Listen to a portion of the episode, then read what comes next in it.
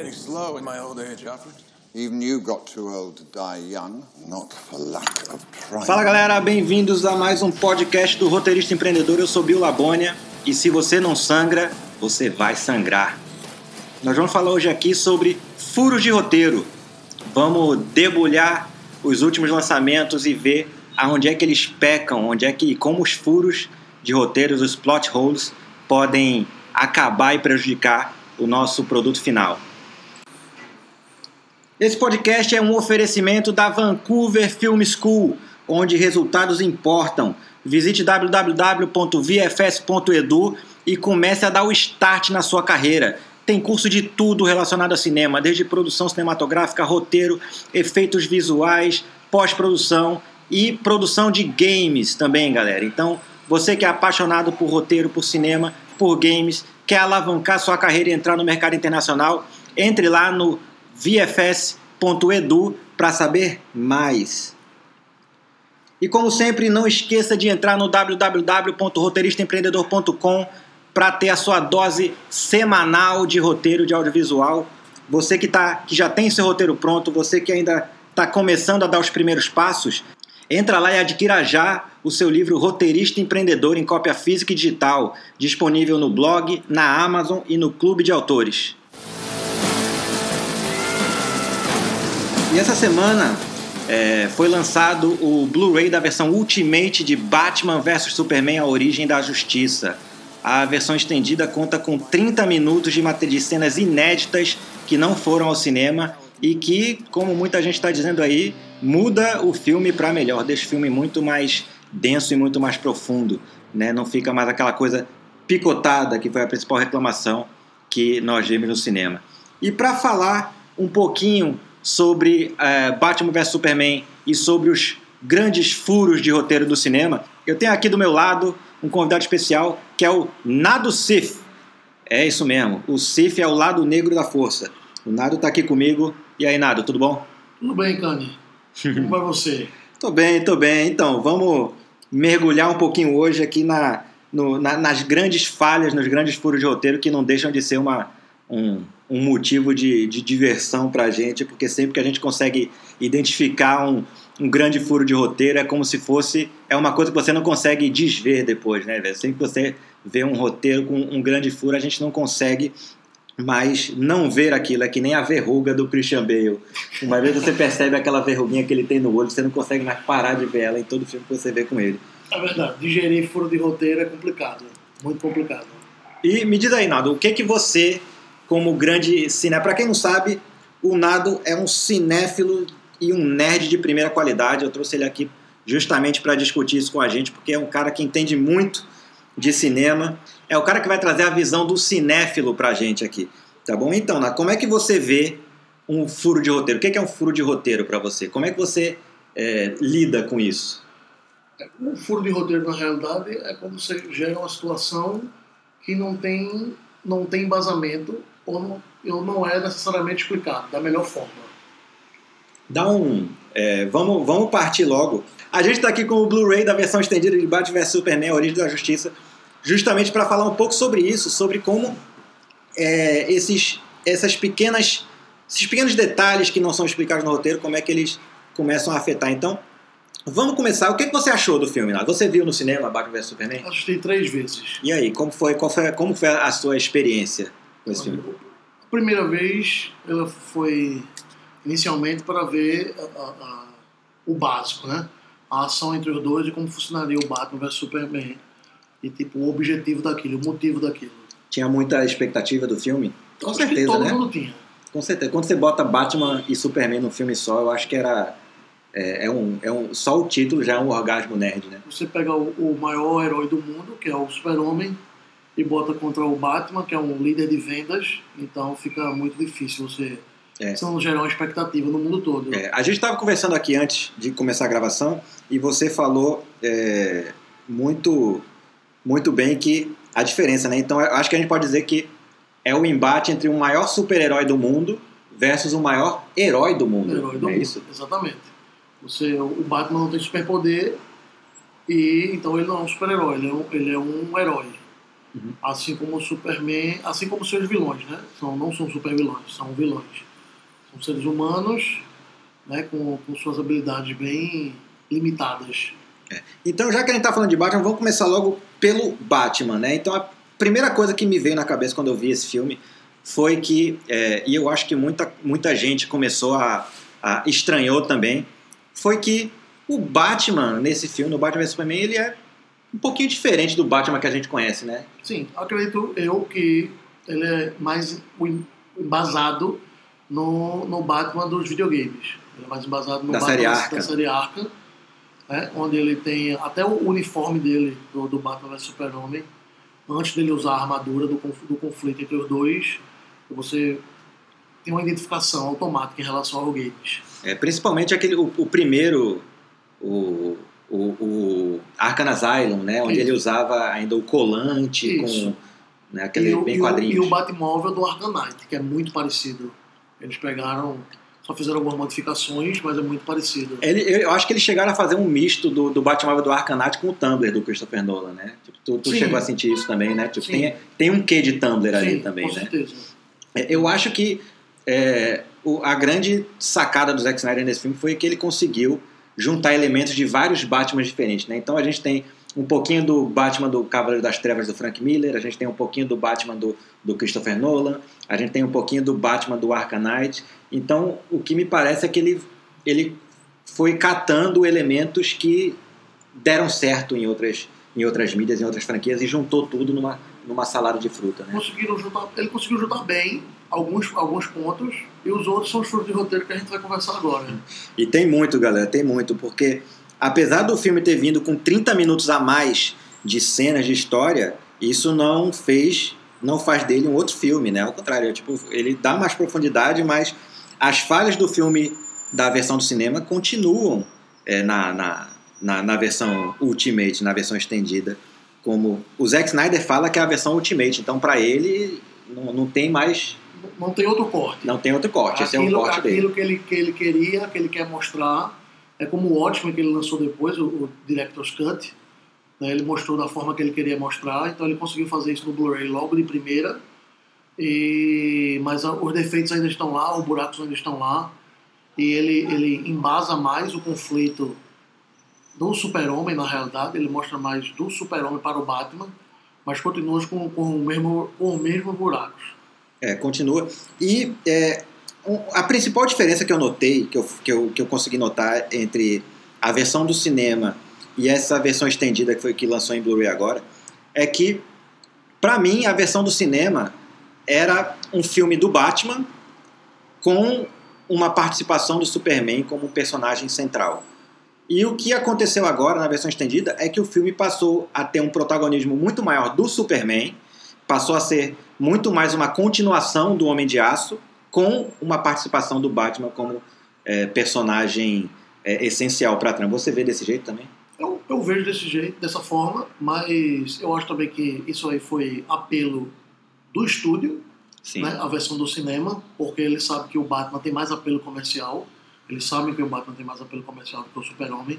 É, o Batman é o carro-chefe da Warner Isso, hoje em dia. né, vende, da ele vende, da ele vende mais quadrinho, ele vende mais é, é, mochila, caneca, todo esse tipo de, de, de item, merchandising, uma forma geral, camisa. Então, para eles é muito mais interessante mostrar o Batman, né? Tem mais tempo de tela do que o Super-Homem. O Super-Homem ainda é é uma, é uma coisa mais antiga, eu acho.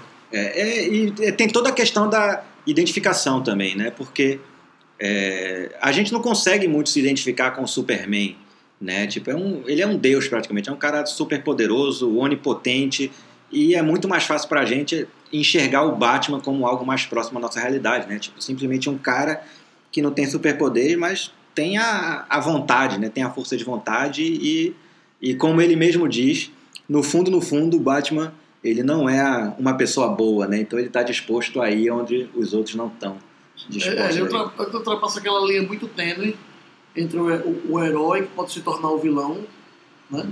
Em algumas animações já foram mostradas, já foi mostrado isso, como no, no Batman Superman Apocalipse, quando ele, ele consegue vencer o Darkseid por, por, por ter colocado bombas em todos os lugares e ele não faria questão de explodir aquilo ali e se matar junto. Acho que ele não teria um lugar para reinar.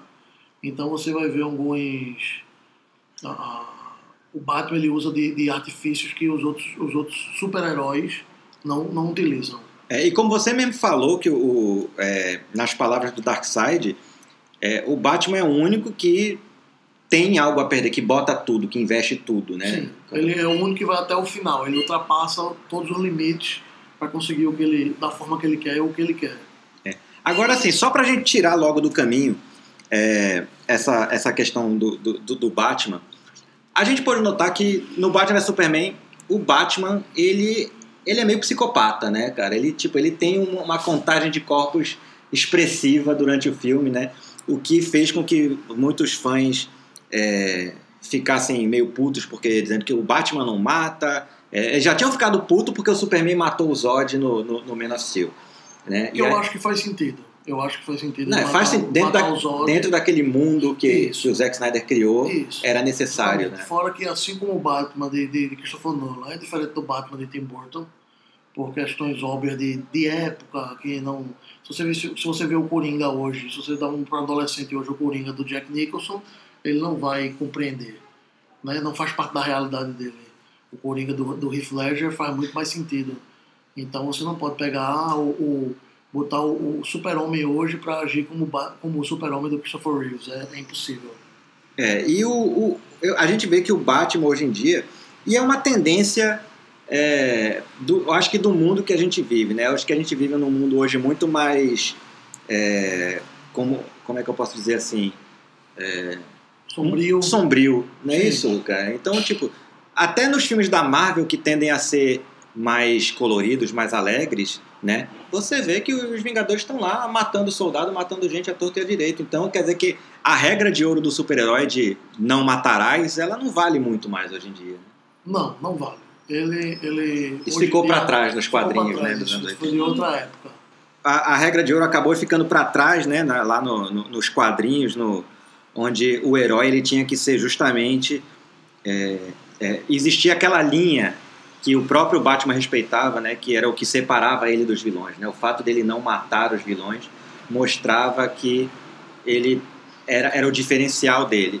E esse Batman ele não se preocupa muito com isso. Ele está combatendo fogo com fogo, né, ódio com ódio e parece que é isso que a, que o, que, que a garotada de hoje consome, mas é isso que eles estão mais acostumados a ver, né? Como, como é que você enxerga isso? Né? Porque isso já é uma, a, a cultura, né? A cultura do, do videogame, a cultura do. Os quadrinhos mudaram, né? tudo, toda a forma. Quando fora muda, muda também dentro dos quadrinhos, né? Você tem hoje um- um- uma vida é, é, onde você tem o terrorismo, você tem essas guerras constantes, isso tudo reflete nos quadrinhos diretamente, né? Então, quando o Arnaldo Jabor falou sobre o, o, o Coringa do, do Heath Ledger ser Osama Bin Laden e fez um paralelo, não é de se estranhar. Né? Você, Hoje em dia você vive nessa realidade. Então você bota tudo isso é jogado, né? a inspiração do escritor, do roteirista de quadrinho, ele vem e ele coloca aquela realidade que ele está vendo ali fora para dentro, né? É, a gente, tá, a, gente já, a gente já vive exposto a um, a um nível de, de violência e um nível de, um nível de risco o tempo todo, né? Sim. Tanto na TV como no noticiário, em tudo que a gente vê. E quando geralmente nós, somos, nós, nós sofremos um ato desse, de assalto, de. de, de- né? Então você, você tem, gera aquela revolta dentro de você que você queria poder combater aquilo. E combater aquilo você não, não, não combate né? é, é, batendo palma ou fazendo passeata. Você combate com, com, né? é, com violência. Você vai lá e, e você. Como se você retrucasse a violência da pessoa, né? Você vai lá e prende ele, então bate nele às vezes, às vezes a, a, a forma de, de, de agir não tem como não matar, né? Então você, você o super-herói hoje, ele tudo bem que o Superman ainda nos quadrinhos não é tão mais não é tão assim, mas o Batman principalmente que já é um personagem bem mais sombrio e ele lida com a realidade que o Superman não lida, né? Até porque ele ele não é indestrutível, então o Super-Homem para ele é mais fácil ele prender uma pessoa, né? Ele não ele é indestrutível. Então você vai lá, você atira nele, não vai acontecer nada. Você dá um tiro de bazuca nele, um tiro de canhão, não vai acontecer nada. Né? Você arremessa ele, ele vai voar. né? ele, consegue- ele tem visão de raio-x, então ele, ele ante- antecede. Né? Ele quer ele parar, então ele vai e, so, e, e sopra o, o, o que vai lhe congelar, né? o sopro congelante dele. Né? Então ele quer lhe, lhe danificar sem lhe matar, então ele vai usar a visão raio-x, é, a visão raio laser. Então você tem um, ele tem uma série de fatores que consegue inibir sem matar, ele consegue parar a ação criminosa sem matar. Já o Batman, O ele tá Batman- arriscando a vida em cada missão que ele sai, ele tá arriscando a própria É, vida, né? Exatamente, ele não tem como. Ele não, não é É um matar ou morrer quase, né? Exatamente, Ele vive num eterno matar e morrer. E nesse eterno matar e morrer, existe. Ele luta por um bem maior. Né? E existe. É como numa guerra. Você vai para a Segunda Guerra Mundial, você tem os aliados e o pessoal contra, o, Japão, a, a- a Itália e a Alemanha, que estão lá lutando contra o mundo, e um monte de gente morreu. Né? Então, essas pessoas que morreram, os inocentes estão lá, existe casualidade em todos os aspectos, né? em todo, de guerra. E o Batman vive uma guerra constante. né? E o, é, a gente vê muito que, é, é, a- na verdade a gente não viu ainda, mas que acredito eu que isso vai ser explicado no filme solo do Batman, que, que deve vir por aí, o Ben Affleck vai, vai dirigir e vai estrelar também o, o filme solo do Batman. Eu gosto muito da ideia dele dirigir o filme. Eu também. acho ele bom diretor. Ele, ele trouxe os roteiristas dele lá de Argo para trabalhar o roteiro do filme também, então eu acho que a gente pode esperar um filme do Batman muito mais adulto do que tudo que a gente viu até hoje, Sim, né? Porque até mesmo os filmes do, do Christopher Nolan, os Batmans do Nolan, a trilogia do Nolan, que é excelente, né, na minha opinião, mas elas, elas têm um quê de, de, de fantasia ali, né? Tipo, é, é- é- a Gotham City ela não, não deixa de ser uma, um, um mundo fantasioso, né? A partir do momento que você tem é, um, um coringa, um duas caras é, zanzando pela cidade, né? Então, tipo, você não, não deixa de ser uma coisa mais, mais fantasiosa. E parece que a, a Warner e o Ben Affleck vão trazer agora um Batman mais mais sombrio, mais realista, por assim Mais dizer, cru. mais cru, né? né? E eu acho que eles vão explicar nesse filme justamente isso, porque a gente vê no Batman vs Superman um Batman que ele tá em final de carreira, então ele já tá meio de saco cheio de tudo, né? Sim. Ele, tipo, ele já ele, ele já é aquele Porque isso é um grande problema pro filme em si, o Batman vs Superman. é por quê? Como, como a gente falou antes, né? O, o, o Batman Cavaleiro das Trevas é o fim de tudo. Isso. Já existia a Liga da Justiça, a Liga da Justiça terminou. Então, ali é o, o fim de tudo, né? É o fim da amizade que existia, existe ainda o respeito, mas eles não são mais próximos. O Super-Homem já arrancou um braço do, do Arqueiro Verde, né? Porque ele não conseguia, ele, ele disse que ele não conseguia parar de, de, de atuar como Arqueiro Verde, ele precisava ter feito aquilo para poder ele parar. Então você colo- colocar o embate de Batman vs Super-Homem com o nome de, Bat- de com, com usando a premissa de Cavaleiro das Trevas para ser o começo de tudo não faz sentido. É, não faz muito sentido, né? Até porque no Cavaleiro das Trevas, é, o Batman e o Superman eles já têm aí o quê? 20 anos de relacionamento. Eles já se Isso. conhecem há 20 anos. E aí você tem aquele contexto de que o Batman que já tá velho, que já, já tá puto, já não quer meio saber de tudo, é, não tem nada que Superman possa falar pra ele que vai mudar, vai fazer ele mudar de ideia, que vai Não. fazer ele amolecer. Né? Naquela estágio não tem. O que aqui, como você falou, para ser o, o princípio, o, o despertar da Liga da Justiça realmente é, fica meio fora de contexto, né? É, Porque aí, aí eu acho que eles usaram um elemento que a Marvel usa muito, que é dos os heróis lutarem entre si para depois lutar contra, contra um, um mal. Né? Eles não são maus, né? Então eles lutam entre si, eles geram um conflito ali entre si, como o Vingadores é, e no final eles vão lutar contra os alienígenas, né? Que estão invadindo a Terra. é, e aliás, Essa fórmula funciona pros da Marvel, Funciona. não funciona pros da DC. É, por quê? Agora, va- vamos tentar entender por que que... Qual é a diferença tanto? Porque se a gente for traçar um paralelo entre... Vou dar um exemplo aqui, entre Batman e Homem de Ferro, por exemplo. Os dois não têm superpoderes, os dois são bilionários e os dois viram heróis justamente por causa do seu intelecto e por causa da, do- dos seus trajes, né? O Batman tem a- a- o seu traje do Batman, que é a prova de balas, e, e ele plana com a capa, é a prova de fogo, tudo. O Homem de Ferro tem a sua armadura. Eles são bem similares, por assim dizer. Então, por que, que você acha que é, o, o Homem de Ferro ele dá tão certo, ele já está praticamente ali estabelecido como o principal personagem da Marvel, e a Warner parece que ela não conseguiu encontrar o Batman ainda. Não, acho que a principal diferença da Marvel nesse, nesse contexto que está falando é o humor. Né? O Tony Stark, ele é uma figura, além de o Robert Downey Jr. ser muito carismático, o Tony Stark é uma figura carismática. E ele, ele tem um humor né, nele. O Batman ele não tem humor. Ele, ele é sisudo. Ele é falta de humor, falta Isso, humor isso, do Batman. Ele, é, ele, ele é austero, ele é sisudo. Ele dizer, não- menos o Batman do Adam West, né? Aquele ali Isso. dançava, Ah. tinha repelente de tubarão. É, aquele ali a gente não vai comentar, não ainda. Mas ele, é, é, o Batman ele não tem esse elemento dentro da personalidade dele, né? Então Ele é movido pela amargura, isso, né? ele perdeu os pais num, ato criminoso. e Tony Stark também. também, É. mas a forma, mas a forma dele, dele lidar com tudo isso é diferente. Até porque Gotham City, né, é, é como se é, é gótico. É a cidade uma gótica, cidade é. gótica, é sempre escuro, dominada pelo crime. dominada pelo crime, com, com vários vilões, né, né, querendo lá dominar e tem, É. tem duas caras, o Coringa, o Pinguim, que estão em constante, constante Eles estão sempre guerreando entre si, os Isso. vilões. O Batman sempre tem que entrar no meio da guerra que é constante ali em, em- em Gotham, né? E você tem o, o, o, o algoz dele físico, que é o Bane, o algoz dele psicológico, que é, que é o Coringa. E estão sempre tra- tramando, né? As tramas não param. Ele tá, então é muito diferente. Com, com o universo Marvel, é um universo mais leve. Né? Às vezes o pessoal não entende isso, que o- Marvel, é, muita gente diz que é para criança, eu concordo que não é, mas ele tem o universo dele fundamentado mais para o infanto juvenil. Né? Até porque as pessoas geralmente começam a ler o Batman e o Super-Homem, principalmente o Super-Homem, acho que você consegue entender mais quando você fica mais velho.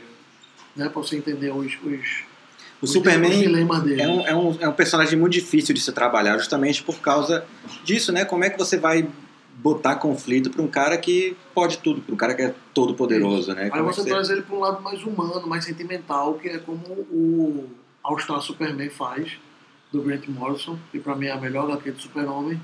Vocês leiam aí que vocês vão gostar bastante.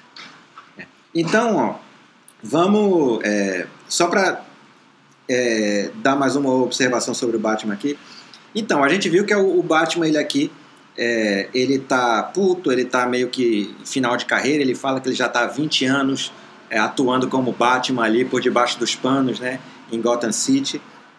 Mas é, a gente leva, a gente é levado a crer que um dia aquele Batman já foi o Batman que a gente conhece, o Batman que tinha aquele código de ética que não matava e que algo tirou ele do caminho e eu concluo, né, eu pré-concluo que tenha sido justamente a morte do Robin, que a gente vê o, a roupa do Robin baleado lá na, Sim. na, na Batcaverna. Então, eu acho que é seguro a gente concluir de que esse foi o, o ponto de virada do Batman, né? De que ele até quando ele, o Robin morreu, ele meio que despirocou. Sim, Ele tacou a, perda, a perda do Jason Todd foi fundamental para isso. Então quer dizer que a gente tem ainda a chance de no filme do Batman ver o Batman justiceiro que não mata, né? Tipo, então é bem provável que a gente possa ver esse ponto de virada no, no filme do Ben Affleck do Sim, Batman. Um Batman mais demolidor, É. menos Punisher. Exatamente. Até porque esse Batman do Batman vs Superman, o Coringa não ia durar um dia com ele. Não, não duraria. Não Não duraria. durava um dia. Ele ia matar lá, meter uma bala na, na cabeça do Coringa e resolvia o problema. É, Talvez até que o, o, o- Coringa do Jared Leto ele tá com, com dente de, de metal, né? Talvez É, ou seja, dentes. já apanhou bastante do Batman ali, né? Isso. O- E o, o Coringa, ele sempre foi aquele cara de que. é, o- no filme do no Dark Knight do Christopher Nolan, o Coringa do Heath Ledger, a cena do, do interrogatório, quando o Batman tá lá espancando o Coringa, ele começa a rir e aí ele fala: tipo, você não tem nada contra mim, você não pode fazer nada comigo. Porque o Coringa sabe que, mesmo que você me espanque, mesmo que você me mata, o que eu fiz já tá feito. E Mas ele sabe que o Batman não vai matar ele sabe que o Batman não vai matar, né? Ele, Então- ele mesmo diz naquela cena do interrogatório que ele tem apenas uma regra. É. Né? E ele pra não- me parar, você vai ter que quebrar a sua única regra. Exatamente. Né? Então é aquele negócio: como é que o Batman vai lidar com um cara que não tem medo de morrer e que ao mesmo tempo é um cara que tá, assim como ele, está disposto a, a, a se, se sacrificar para passar o seu recado, né? Para passar o seu recado. Porque o, aquele o Coringa, ele no, no o Coringa do do Christopher, do do Heath Ledger, ele fala muito isso. É, eu, eu vou introduzir Gotham uma, um nova, uma nova classe de, de vilão, uma nova classe de criminoso, porque a cidade merece algo a mais do que esses criminosos perrapados. E isso é praticamente isso é um legado, né? É um legado que ele vai deixar para os próximos criminosos que vierem tipo, saber que não existe mais limite para a filha da putice, né? Porque na realidade é como se um completasse o outro, como o Coringa fala, que se você, se você viu Guerra Civil, o, o Capitão América Guerra Civil, é o que o Visão fala naquela reunião, quando ele diz que a partir do momento que surgiu o, o, o Tony Stark como Homem de Ferro, a, a, a, quantidade de desafios, de vilões e super vilões cresceu. É como se fosse um paralelo eterno. É, causa e efeito, né? Causa e efeito. Então, tipo assim, você tem o Batman, que é um herói de, de né, que super inteligente, o mestre das artes marciais e é, super detetive, que isso já é um ponto que a gente vai abordar no Batman vs Super-Homem, que é uma, uma, falha absurda, que ele não, não é super detetive, não, não, é. não é o maior detetive do mundo. Não, como, de jeito nenhum. Então, ele no filme não é. Então, é, você coloca ele, aquela pessoa, então você gera, você vai, vai conseguir gerar pessoas que sejam dessa forma, só que vão lutar por, contra aquilo que ele está pregando. Né? Ele, vai, ele vai gerar indivíduos tão fortes quanto eles, quanto ele, de, de só que para o efeito contrário. Né? Então, como quando o Visão fala naquela reunião disso, que o, o, o acontecimento o Vingadores gerou também super vilões. Né? Isso. Então, isso é importante você pensar que o Batman também, também é assim. É, no, no filme do no, no Batman Begins, do Nolan, é, no final do filme, o Gordon fala isso pro Batman, né? Ele fala: é, quando a, a, a, polícia vem com colete à prova de bala, os bandidos vêm com é, munição perfurante de armadura. Quando a gente vem com semiautomática, eles, eles vêm com arma automática. E agora aparece você vestido de morcego e o que que eles vão responder? Como é que qual vai ser a resposta disso? A resposta é o Coringa. A resposta é o Coringa, né? É uma, é nova, nova classe de, de criminoso, né? Mas então vamos partir logo para analisar um pouquinho aonde é que aonde é que Batman vs Superman a gente é, é, para deixar bem claro aqui, eu particularmente gostei do filme. Você gostou do filme? Gostei do filme. Para mim ele passa por média. É, então a gente não está aqui para destilar ódio contra o filme, pelo contrário. É, pelo fato de nós termos gostado do filme, é justamente por isso que a gente está aqui é, analisando, debulhando esse filme é justamente porque se a gente não gostasse, a gente simplesmente ignorava, deixava pra lá, né? Passou, que nem o Quarteto Fantástico. O Quarteto Fantástico eu não vou comentar sobre ele. que nem o Lanterna Verde. Passou, é melhor esquecer mesmo. O Ryan Reynolds se, se, se, se, restabeleceu no mercado como Deadpool, ele, ele tá salvo. Ele tá salvo. Ele se salvou. Né? Então vamos lá, olha só. A primeira coisa de Batman vs Superman, que é, pra... são, são muitos pontos. É, são muitos pontos, mas vamos começar pela primeira. É a primeira coisa que eu, que eu vejo, a primeira grande falha. Quer falar do crossfit?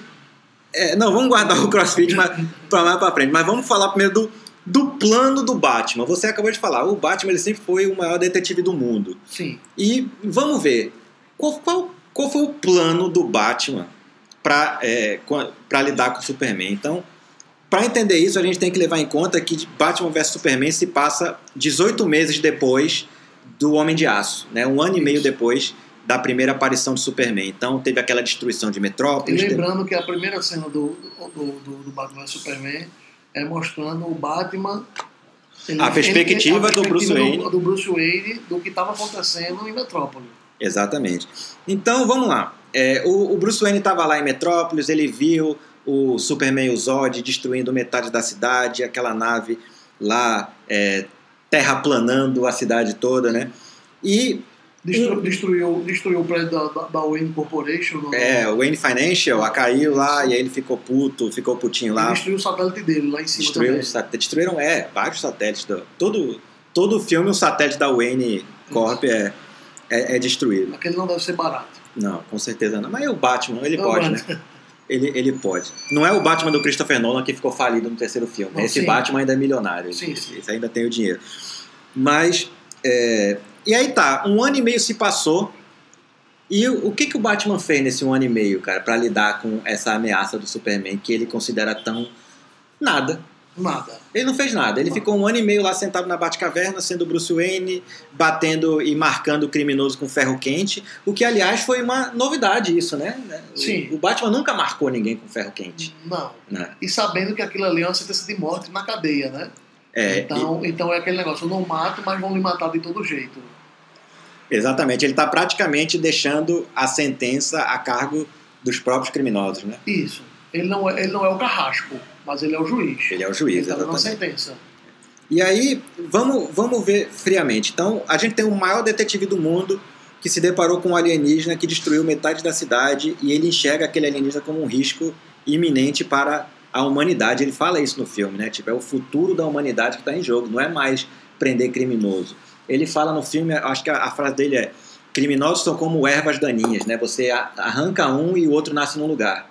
O que a gente está falando aqui é salvar o mundo, né? Porque esse cara, o Superman, ele tem o poder de matar todo mundo se ele assim quiser. Tanto que ele fala com, com, com O Alfred. mordomo, o Alfred, que quando ele vai enfrentar ele, que ele vai que ele diz, o Alfred fala que é suicídio, mas ele diz que enfrentar o Super-Homem vai ser o legado dele para a É, humanidade. vai ser a única coisa que vai fazer a vida dele ter sentido. Exatamente. né? É isso que, que, que ele vai deixar.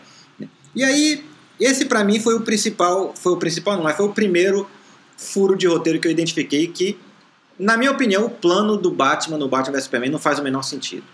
Né? Porque, é, como a gente falou, né? no, no- nos quadrinhos do Cavaleiro das Trevas, aquilo é um, é um final, é uma conclusão de uma história de 20 anos. Aqui, a gente tem o primeiro contato de Batman vs Superman.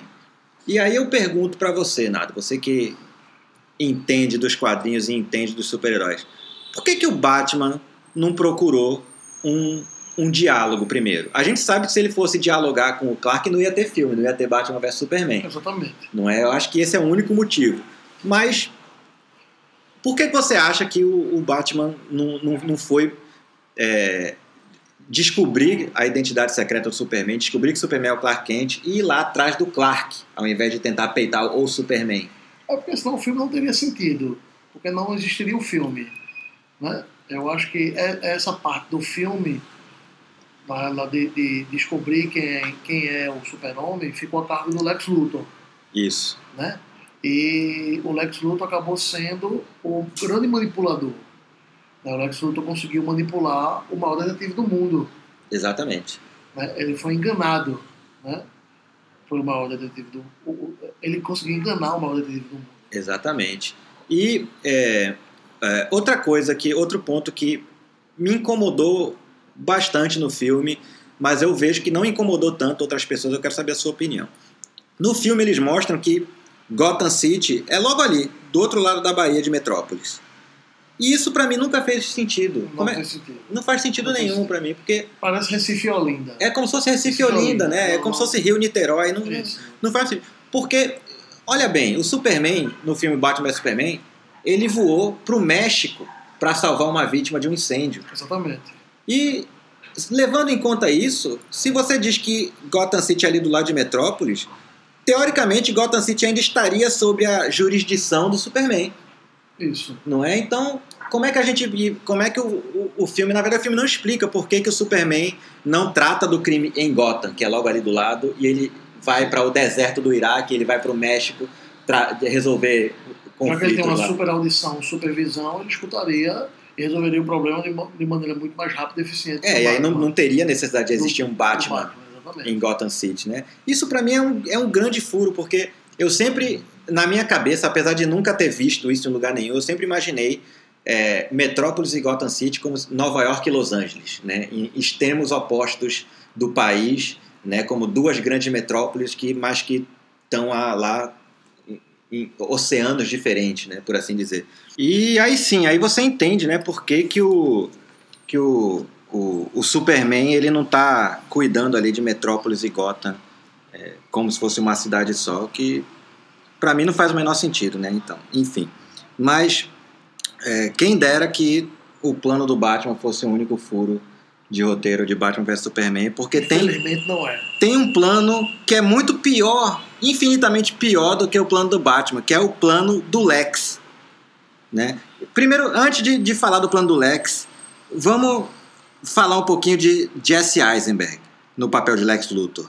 Como é que você, como é que você recebeu o Jesse Eisenberg como Lex? Ele é uma mistura de Facebook, de Mark Zuckerberg, com Zom- Zombieland. com o Zombieland. E ele, ele, ele disse numa entrevista que ele, como sempre, né? Tipo, as pessoas são. Parece que os atores eles têm uma, um problema em, em fazer algo original. E aí, como sempre, ele foi dizer que ele resolveu fazer uma homenagem ao Gene Hackman. Né? O que, na minha opinião, já deu, tá bom de homenagem a Gene Hackman. Gene Hackman fez um Lex Luthor de um filme do Superman que é totalmente diferente desse filme de hoje. Então, Sim. não tem como você pegar Não faz sentido. não faz sentido você ir buscar inspiração naquele personagem é, fanfarrão, Me- Me galhofeiro. explica como o cara mais, mais rico, assim, o mais rico do mundo, ou um dos mais ricos do mundo, tem problema em trazer uma pedra para os Estados Unidos que pesa, sei lá, 5 quilos, 10 quilos. Exatamente. Ele, Qual o tem, problema que ele vai ter com isso? é, ele teve que ir pedir uma licença de importação para como é que ele vai pedir senadora. uma licença? né? E ainda veio de navio. Ele Exatamente. deve ter um- uma coleção de aviões. Ele É. mandava um avião ir buscar e Não, acabou. e é, como, e é como se não houvesse tráfico de armas todo dia entrando e saindo de navio da- dos Em Estados todo- em Unidos. todos os lugares em do todos os lugares do mundo, né? Como se não existisse contrabando em nenhum lugar do mundo, né? E pô, o Lex Luthor é, seria justamente no Batman, é, no Batman Begins, o Ra's al Ghul consegue trazer uma, um aparelho de micro-ondas roubado da Wayne Tech clandestinamente em Gotham City, pô, sem ninguém saber. Imagine Lex, Imagina Lex. né? que é super inteligente e tão rico ou mais rico que o Batman. É. Eu, quando, quando eu, eu vi a primeira vez o anúncio do, do Jesse Eisenberg como Lex Luthor, eu, eu tive uma reação positiva. Porque eu, eu teve muito backlash na internet, assim como teve do Ben Affleck. E, porra, a gente viu que o Ben Affleck foi um excelente Batman. Na verdade, o Ben Affleck talvez seja até o trunfo do filme. O trunfo do filme, exatamente, né? Porque é o que é o que dá profundidade ao filme, né? Porque você não tem como, mesmo você estando com o Superman ali do lado, você não tem como não, não, não torcer pro Batman de uma certa forma, né? Porque o Batman ele tá entranhado na, na cultura pop já hoje em dia. Mas é, teve muito backlash, muita gente reclamou do Jesse Eisenberg, a comparação com o Zuckerberg foi inevitável, né? O, o jovem bilionário né, de tecnologia, papapá. Mas aí, é, vamos, vamos analisar o, qual é o plano desse bilionário, do homem, de um dos homens mais ricos e poderosos da face da Terra, para lidar tanto com o Batman quanto com o Superman. Vamos lá. O plano do Lex é o seguinte: ele, ele resolve, ele manda é, cartas anônimas para o Clark, que é um repórter investigativo, que já é um absurdo de um repórter investigativo não ir atrás para saber a fonte de onde aquilo saiu, como é que o cara publica uma coisa sem saber de onde veio. Quer dizer que se eu mandar agora uma, uma carta anônima para o Clark Kent, vai sair no Planta Diário amanhã, qualquer coisa que eu mandar para ele. Então, ele, além dele já mandar para um repórter investigativo de um dos maiores jornais de Metrópolis, do maior jornal de Metrópolis, um, aqueles materiais contra o Batman, aquela propaganda contra o Batman, ele faz o mesmo com o Batman. né? Ele manda cartas anônimas para o maior detetive do mundo, é, falando que você deixou sua família morrer e o Superman, o ET está entre nós, papapá, papá. E aí, nem, o- nem o repórter investigativo Clark Kent, nem o maior detetive do mundo, Bruce Wayne, conseguem descobrir qual é a fonte dessas, dessas cartas. Né? Essa, para mim, já é uma grande, é uma grande falha, já começa É um errado a partir super daí. furo. É um super furo, né? Porque o- tanto o repórter quanto o, o detetive, se tem uma coisa que eles têm que dar valor, é a fonte da informação. Da onde é que está Exatamente. vindo aquilo. Né? Porque o Batman, pelo fato dele ser o Batman, há 20 anos, ele já deve estar acostumado com é, desinformação, né? com mafiosos tentando esconder seus rastros e Sim. tentando jogar ele para um, um, para um outro motivo. E que nos leva a um outro furo que, na verdade, faz parte do mesmo buraco, na verdade. Que é o Lex já sabe a identidade secreta dos dois, tanto do Clark quanto do Bruce. Isso, cara. Mas ele não usa essa informação pra nada. Não, não usa. Ele em nenhum momento ele Ele pensa. tem a ideia genial de trazer uma pedra que pesa 5 quilos de kryptonita pra fazer arma contra o super-homem. Exatamente, mas em nenhum momento ele, ele tem a ideia de, é, de uma certa forma, expor o Superman. Porque vamos analisar friamente. Se o Lex Luthor expõe o Superman como sendo Clark Kent, né, é, para o mundo, né, tá certo que a Lois sabe que o Clark é o Superman, né, mas, por exemplo, o Perry White não sabe, os colegas do Planeta Diário não sabem, né, tipo, Ele, por pe- incrível que ele, perde a conexão dele com os humanos. Ele perde a vida humana A dele. vida humana dele. Ele, ele vai ele ser. seria 24 horas super-homem. Ele ia ter, ser obrigado a se mudar para a Fortaleza da Solidão e Exatamente. viver como Superman isolado do mundo. E, era, e isso transforma ele no pária que Lex Luthor quer transformar ele. Que até então Fortaleza da Solidão não existe, né? Existe é, a nave. É a nave, é, Não, exatamente. não tem a Fortaleza da Solidão, o que também é um erro grave, mas tudo bem. É um erro grave. Eles preferiram dizer que a Fortaleza é a nave em si, né? a nave kryptoniana em si. E, apesar dele não fazer nada, outra coisa também que a gente falou, o, o Superman a- ainda vai, porque é, como a gente aprendeu no, no Kill Bill, né, naquele discurso do Kill Bill, falando justamente da diferença entre o Batman e o Superman, Ele- O Superman nasce, o Superman. o Superman nasceu Superman. Ele acorda Superman, ele escova o dente Superman, ele dorme Superman. Já o Batman não, o Batman ele nasceu Bruce Wayne, ele acorda Bruce Wayne, ele dorme Bruce Wayne e ele bota uma roupa e vira o Batman Exato. e vai comba- combater o crime. Se o Lex expõe o Bruce Wayne para o mundo como sendo Batman, acabou o Batman. Acabou o Batman. Acabou o Batman.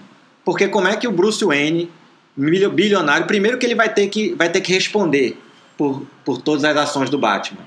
Sim. O Bruce Wayne vai ter que responder para a Principalmente justiça que na época do filme ele já fez muita coisa que, não, que em tese não pode. Clandestinamente, exatamente. Ele fala pro Alfred, nós somos criminosos, sempre fomos. Né? Então, esse Batman... Ele já, Batman ele já toma Superman, esse lado dele sombrio como verdade. É, ele já aceita. Ele já aceita. Então, se o Lex expõe o Batman com o Bruce Wayne, ele simplesmente ele acaba com o Batman, porque aí você vai ter a mídia em cima do Bruce Wayne, né, do, do bilionário, você e o Batman nunca mais. A- qualquer é, toda vez que o Batman aparecer e prender o criminoso, no outro dia vai ter uma viatura na mansão Wayne lá batendo na porta para tomar satisfação, tentando prender o Bruce Wayne. Então, é um grande furo do, do, do Lex Luthor, que também é tido como uma das mentes mais brilhantes do universo DC Comics, não, não tirar proveito da informação. Quanto a gente sabe, o Lex Luthor já falou várias vezes no quadrinho que informação é poder, Exato. não é verdade? Então, a gente já começa aí de uma premissa errada, né? Mas vamos, vamos mais a fundo no plano do Lex. Né? Ele tem a informação, ele conhece a identidade secreta dos dois, mas não usa essa informação para nada, a não ser para provocar lá um- uma a rixazinha artificial que ele provocou lá. E aí, o ápice do plano dele é chantagear o ser mais poderoso do mundo, que é o Superman, ameaçando matar a mãe dele se ele não matar o Batman e dar uma hora pro Superman trazer a cabeça do Batman. E aí eu te pergunto, Nado, em uma hora o Superman consegue fazer muita coisa, né, velho? Rapaz, é complicado. Eu acho que é. Só naquele tempo que no final do embate dos dois o Batman diz que vai lá, que ninguém vai morrer, que ele vai salvar a mãe dele, ele vai pra nave de, de Lex, onde tá acontecendo lá a transformação dos Day. Naquele tempo que eles estão conversando, ele teria salvo a mãe e teria voltado. Teria voltado, teria prendido o Lex e tava cagando pro Batman. Exatamente. Então você dá uma hora pro ser mais poderoso do mundo, que tem, mais uma vez, visão raio-x, voa, é indestrutível. Super velocidade. Super velocidade, é, é, sopra, sopro congelante e raio laser, você não está fazendo uma boa escolha. Exatamente. E você está sendo estúpido, na É. verdade. O Lex jamais teria essa. Jamais ele, seria não que ele não estúpido. seja prepotente.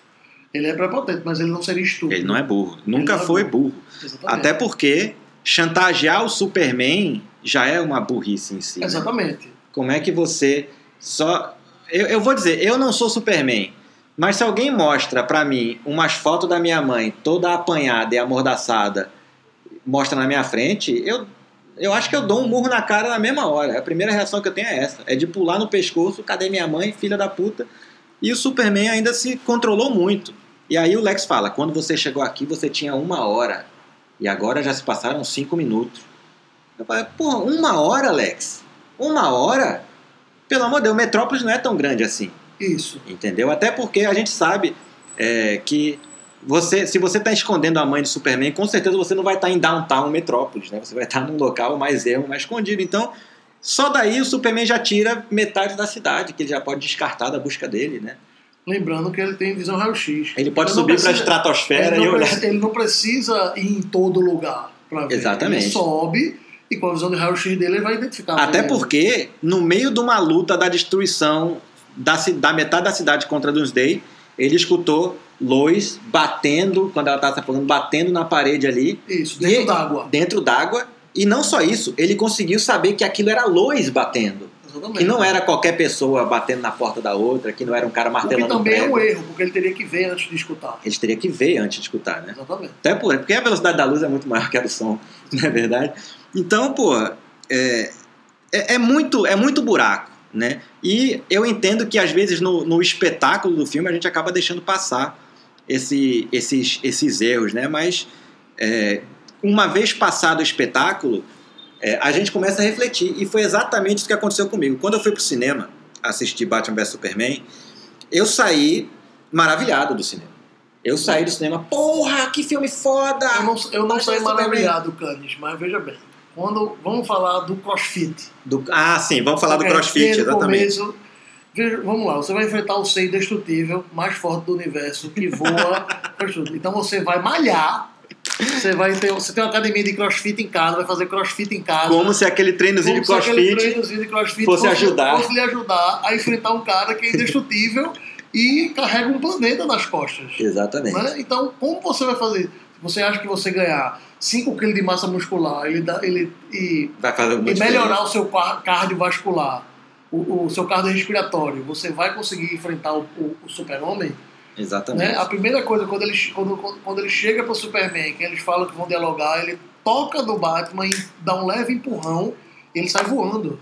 Então, tipo, toda a malhação dele, todo o crossfit dele não faz diferença. Não faz diferença nenhuma. Isso é uma coisa absurda. Isso é uma coisa, é, como é que eu posso dizer, homoerótica. É. Ele fez um negócio homoerótico para os caras, ah, ó, tipo assim, tá, ele, é- tá, ele é super forte. Então você diga, Ele é forte, diga, ele tem o peito me diga, o que- peludo. o- me diga, o que- o que é que- o que é que o Bane faria contra o super-homem? Nada. Nada. Nada. Absolutamente nada. O cara que quebrou, literalmente quebrou no meio o Batman. O Batman, Ele não exatamente. faria nada contra o Super-Homem. Então não tem, não tem sentido. Né? Então você tem, você tem um monte, um monte de, de coisas jogadas no, no, no filme que não fazem muito sentido. E, e tudo bem que você, às vezes por- pelo fanboísmo, né? o, o, o fanservice, aí você não, não rejeita o filme. Mas comprar o filme é outra coisa também. Exatamente. E aí o que aconteceu comigo foi isso. Eu saí do cinema muito empolgado. E aí eu assisti com a minha esposa. E quando a gente saiu do cinema, é, a minha esposa ela sempre pergunta pra mim: "E aí, amor, gostou? Eu falei: Nossa, gostei, adorei. O filme é muito bom. ah, gost- Pô, Batman vs Superman, finalmente. Sonhei com esse filme desde que eu era moleque. E aí, a minha esposa, que não é fã de quadrinhos, não é nerd, não, não tem, não conhece muitos super-heróis, ela começou a me fazer perguntas muito pertinentes que me fizeram refletir na hora que eu saí do cinema. E uma delas foi: é, Amor, como é que o Superman. Por que, que o Superman não foi procurar a mãe dele em vez de ir lá lutar contra o Batman?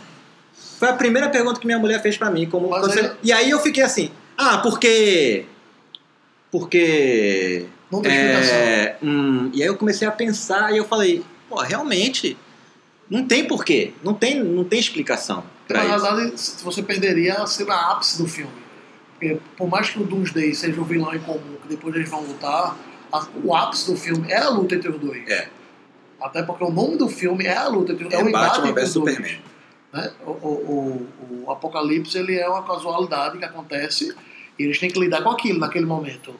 Né? Exatamente. Mas a gente também não falou muito da Mulher Maravilha. É, É, você mas- com sua esposa, vamos falar de, É, mas, é, mas antes da Mulher Maravilha, eu tenho uma coisa pra falar só sobre o, o Doomsday, que é uma, é, é uma coisa que entrou na versão do cinema e que na versão estendida eles botaram aquela cena extra do Lex falando com o, aquele, o Steppenwolf, né? O, Sim. aquele, o- com as caixas maternas. As, as caixas maternas, certo. Porque quando o Lex ele entra na nave, é, é muito similar com, contra, como quando o Kevin Spacey vai na Fortaleza do Solidão em Superman Returns. Que ele bota lá o cristal e ele é, e aí a voz do Jorel fala: ah, aqui nós temos é, é, informação sobre as 28 galáxias conhecidas, pá, pá, pá, pá, pá. E aí o Lex fala: Teach me everything, né? me ensine tudo.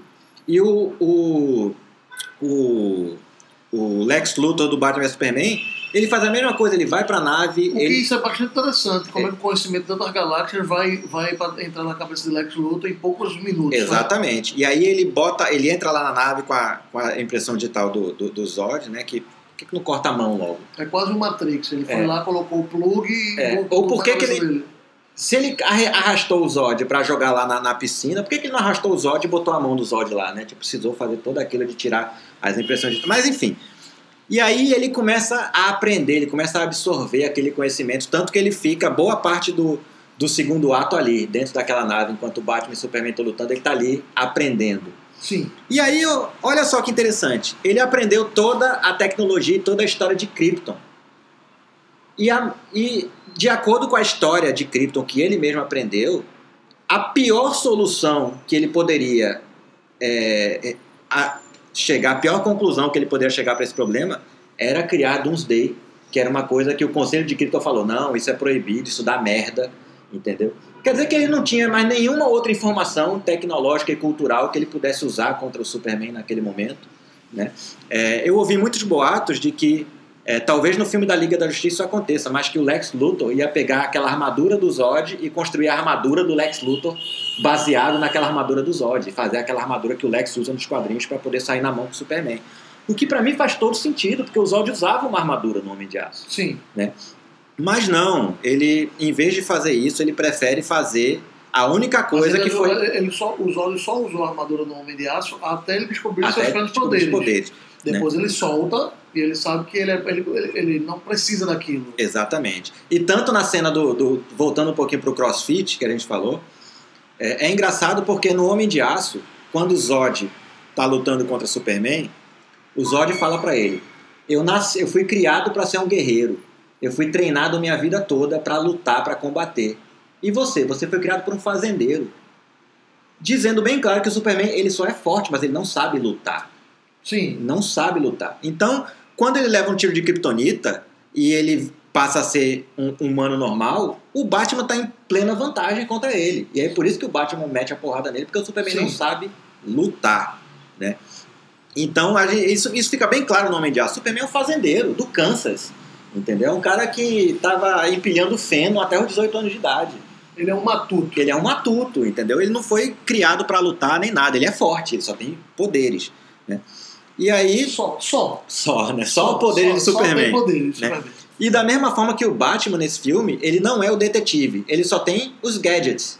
Sim. Porque qual é a informação do Batman? Ah, eu quero uma informação. Ele vai Ele lá e bota um gadgets, Ele aparelho. tem os gadgets e o, o, o combate.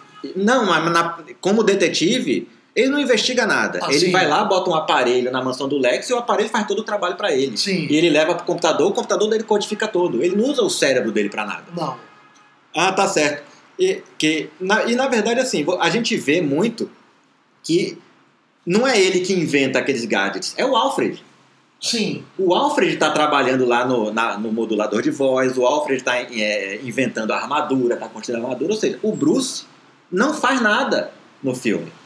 Nem criar os próprios gadgets ele cria. Né?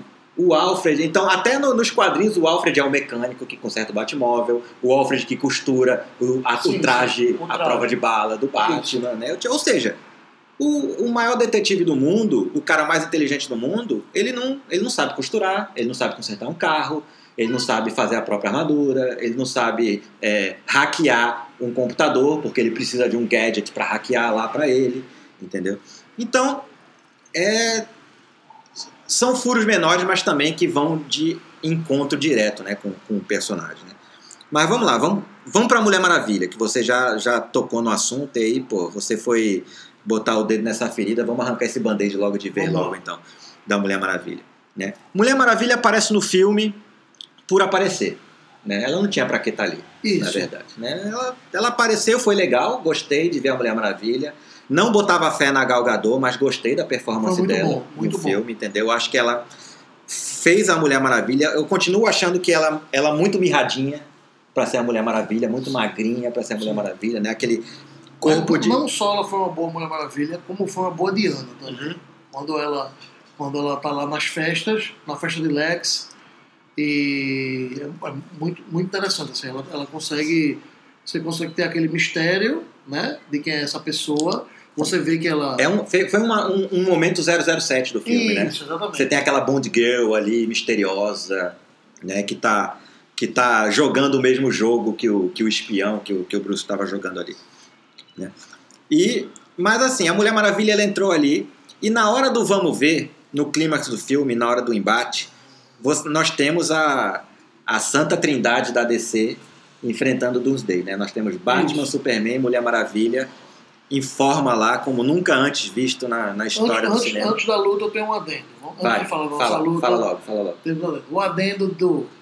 Foi Lex Luthor que criou a Liga da Justiça. Foi. Inclusive ele criou os símbolos de cada um. símbolo de cada um. Ele tem um designer lá na LexCorp Exatamente. e que criou o símbolo do Flash, do Aquaman, do Cyborg, Exatamente. da E, Mulher inclusive, Da Mulher Maravilha. Maravilha, da Wonder Woman. entendeu? Então, Então, ele Le- criou. Le- Lex tem um, tem um, tem um, tem um, um- ponto aí Tá a pla- dele. a- plaquinha de sócio Tá, fundador Exatamente. lá no.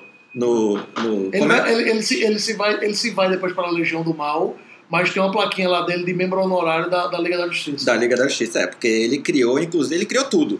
Né? É, e só para não deixar passar em branco também, vamos falar um pouquinho do e-mail. O e-mail que o Batman manda para a Mulher Maravilha. E que ali no e-mail estão as tão esperadas participações do Aquaman, do Cyborg e do Flash, né? E que é uma coisa que fica totalmente deslocada no filme, né? Pô, se você vai introduzir personagem, porra, você vai botar o quê? Outro pessoal para ler um e-mail?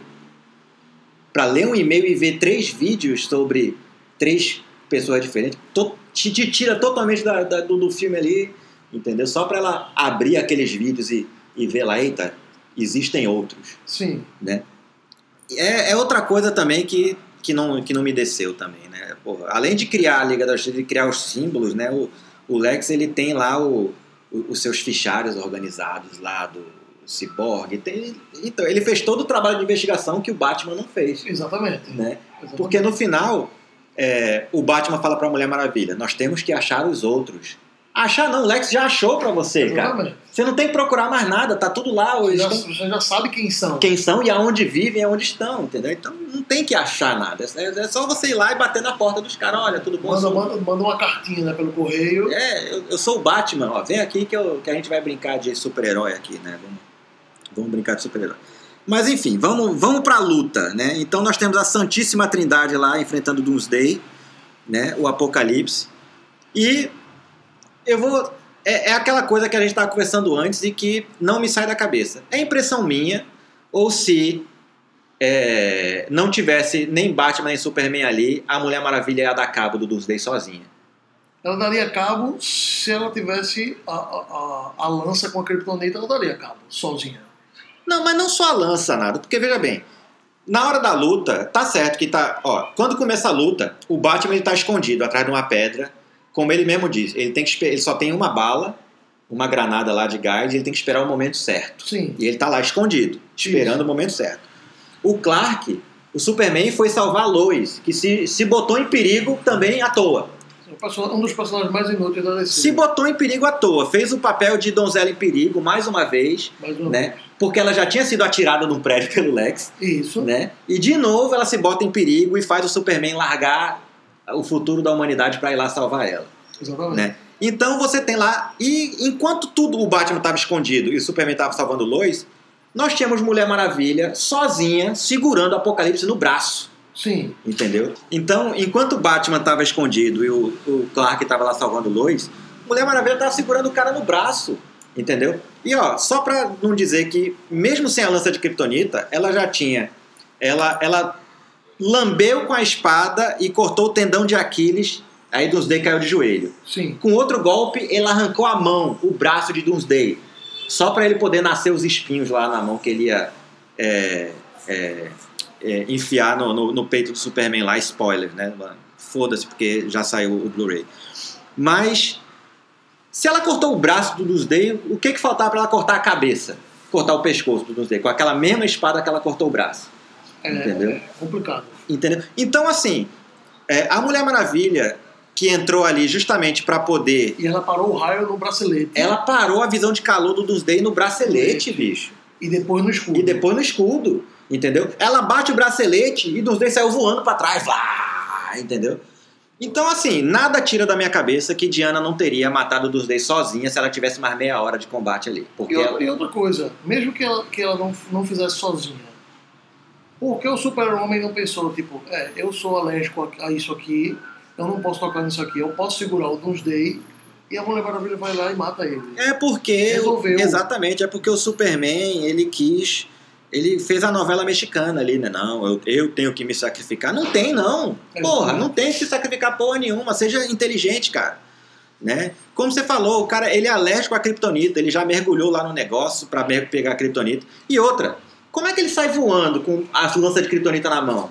Se ele não consegue nem ficar perto da, da- do negócio e, e que ele perde os Se poderes. você for olhar Superman Returns, ele, ele, ele, ele levanta, Ele levanta um continente de kryptonita, né? Isso. É verdade, né? Então, Tipo, tá, tá melhor, tá melhor. tá melhor, né? Então, mas mesmo assim, com tudo, tá certo. Né? Eu não entendo por que o Superman não podia simplesmente arremessar aquela lança de kryptonita na velocidade do som no- e trespassar o peito de Doomsday à distância. Eu não entendo por que a Mulher Maravilha não poderia ter pego aquela... a- Até porque a Mulher Maravilha tem habilidade com lança. Sim, Ela é uma Amazona, ela foi treinada com lança, ela sabe usar uma lança como ninguém. Melhor do que o Superman, melhor que o Batman. Como a gente falou, o Superman é um matuto, não sabe lutar, exato. entendeu? Então, ó, faltou um pouquinho de humildade, né? Do Superman chegar assim, ó, você, que ele não sabe que ela é Mulher Maravilha ainda, não sabe o nome dela, mas ó, você parece que você sabe o que tá fazendo, então, ó, toma isso aqui e vai lá dar cabo desse cara Faria muito mais sentido. faria muito mais sentido, né? Então, é, é, e a gente inverteria os papéis, né? Em vez da O Batman, o Batman naquela luta só serve pra fazer a cena da capa do Batman Cavaleiro das Trevas. isso, a capa ali, Que acabou. ali é easter egg total. É, total, é, foi o, é, o, o fanservice, o né? fanservice. né? Como o Bogo fala, né? Eu sou fã, eu quero service. Então eles entregaram o fanservice lá do Cavaleiro das Trevas, que foi foda. Foi muito, muito bom também. E que agora bota o Superman pra dar um mata-leão no Doomsday, enquanto a Mulher Maravilha vem e estoca ele 32 vezes na barriga. Entendeu? Resolveu o problema. resolveu o problema, entendeu? Trespassa aquela lança na testa dele, entendeu? O faltou, pra mim já foi um equívoco imenso você tentar é, enfiar a morte do Superman dentro do que teria que ser, é, em essência, o Cavaleiro das Trevas. Isso. São duas sagas distintas, distintas. entendeu? Então não- você a morte do Superman daria um filme só pra isso. Ele tentou pegar, na realidade, o melhor de um com o melhor de outro, acabou ficando ruim. e acabou ficando ruim, porque não conseguiu explorar nada, né? Então, tipo, você não. é, alguém faltou alguém falar para o, o, o, o Zack Snyder, e a- eu até dou um, um pouquinho de, de crédito pro, pro, pro Zack Snyder, porque eu sei que o diretor ele não tem é, muita, muita voz no que diz respeito a. é, ele tem voz ali na produção com a equipe do filme, mas quem manda no filme é o estúdio. Sim. né? Então, se o estúdio chega pra ele. Então, se o estúdio chega pra ele e diz que o Superman tem que morrer no final, se vira aí nos 30, parceiro. Se vai, faz acontecer, porque o filme é deles. Entendeu? Eu entendo. E até é, eu, eu dou um crédito pra, do- de todo o backlash que o Zack Snyder vem recebido na internet também. Eu, eu absolvo ele um pouco.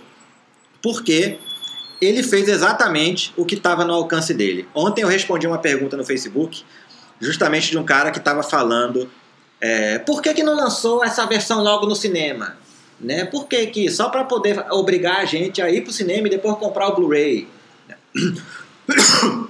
E aí eu tive que responder, tive que explicar lá para pra, pro rapaz que, na verdade, é uma decisão de estúdio, não é uma decisão de diretor Isso. né? Um filme de três horas de duração, só para resumir, porque eu não quero entrar muito nesse, nesse, nesse quesito, mas um filme de três horas de duração, é, Tem, a, grosso, tem, tem menos sessões no dia. a grosso modo é uma sessão a menos por dia, Isso. entendeu? Ou seja, uma sessão a menos por dia é menos bilheteria. Eu cheguei a fazer a conta e por baixo, sem contar ingresso 3D ingresso de sala premium que você tem hoje, né? De lounge, de cinema.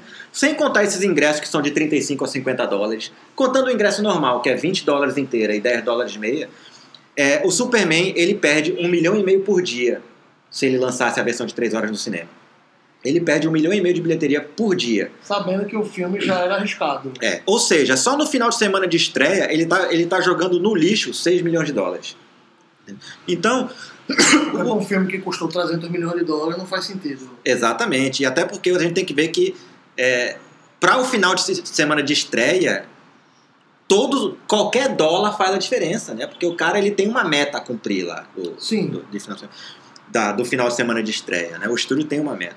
E o Zack Snyder ele fez o que estava dentro do alcance dele, que era justamente é, já que eu não pude lançar a minha versão no cinema, tá aqui pra vocês agora. Ó. Esse era o filme que eu queria lançar.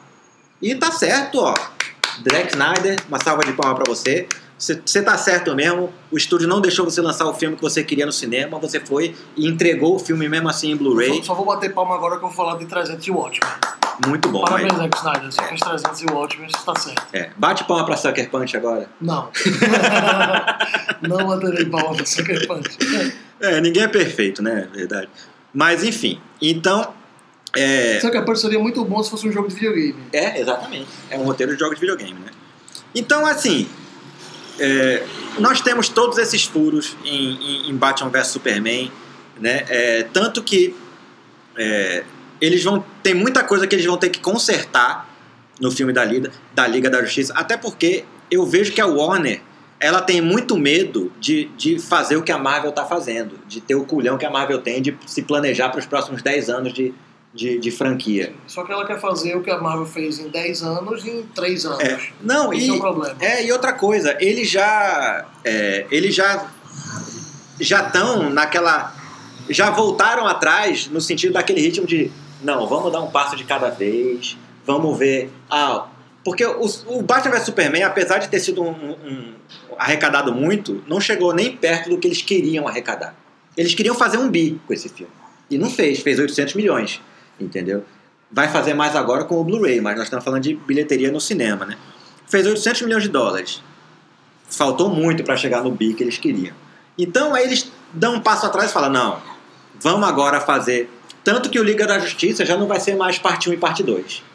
Ele já. Não, vai ter um filme da Liga da Justiça e o outro tá lá. Vamos ver o que, é que a gente vai fazer com o outro depois. Então, eles não têm esse compromisso, né? Eu achava que com a contratação do Jeff Jones para ser o, o Kevin Feige da DC, do universo cinematográfico da, da DC no cinema, é, do universo da DC no cinema, ia trazer um pouco disso, ia trazer um comprometimento, né? Até porque, se a gente parar para pensar, o, o filme do Shazam já caiu, Sim. entendeu? Já caiu. Eles Ela anunciaram... Já está em projeto há tanto tempo que. Eles anunciaram na Comic Con, anunciaram vai- The Rock, É, vão acabar, vai acabar o The Rock comprando os direitos e vai fazer ele só. É.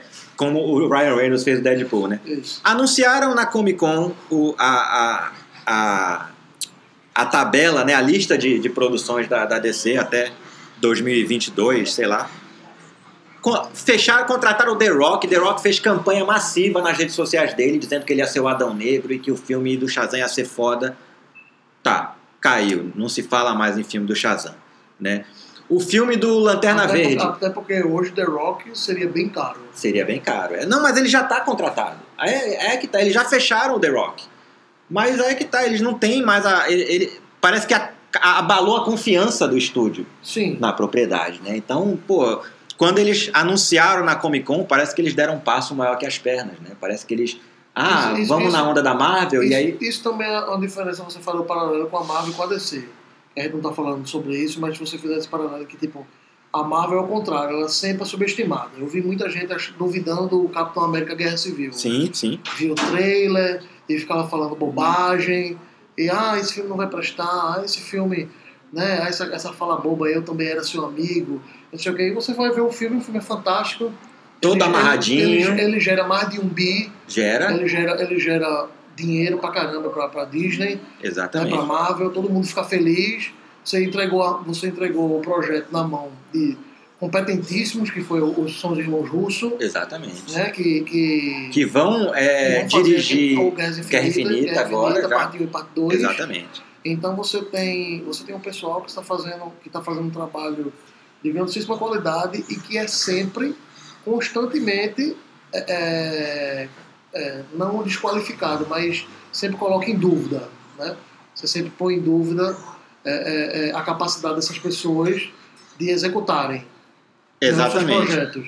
Então você pega O próprio Joss Whedon, ele foi muito martelado, sim, né, do quando ele foi, quando ele assumiu para fazer o, o, o Vingadores 1, né? Tipo, muita Que- gente martelou, pô, o diretor de Buffy, é isso, Isso. mesmo? isso. Vamos botar o diretor de Buffy a caça vampiros, né, pra, pra, pra fazer os Vingadores? Como é que é isso? Mas apesar que eu concordo que com- no, no segundo filme, ele, ele até ele, na última entrevista dele, ele assumiu que era ruim. Porque o, o, o Era de Ultron, o terceiro ato é horrível. É horrível. Não, ele O, cansou. filme é muito bom até a criação do Visão. É. Você cria o Visão, você mostra o sentido dele, e aí quando você vai para o combate contra o Ultron. com- contra o Ultron, já não, não Fica raso. Fica raso, fica É sem por- sentido. É porque é um combate, é, é, é- é um dos problemas dos, dos filmes da Marvel, que é, é a falta de consequência. Né? A gente sabe que ninguém morre de verdade no filme da Marvel, a não ser o Mercúrio, que morreu de verdade. Né? Sim. Mas o, o Coulson morreu nos Vingadores, pra, porque o plot pedia que ele morresse para unir os Vingadores, e ele volta no Agents of S.H.I.E.L.D., certo?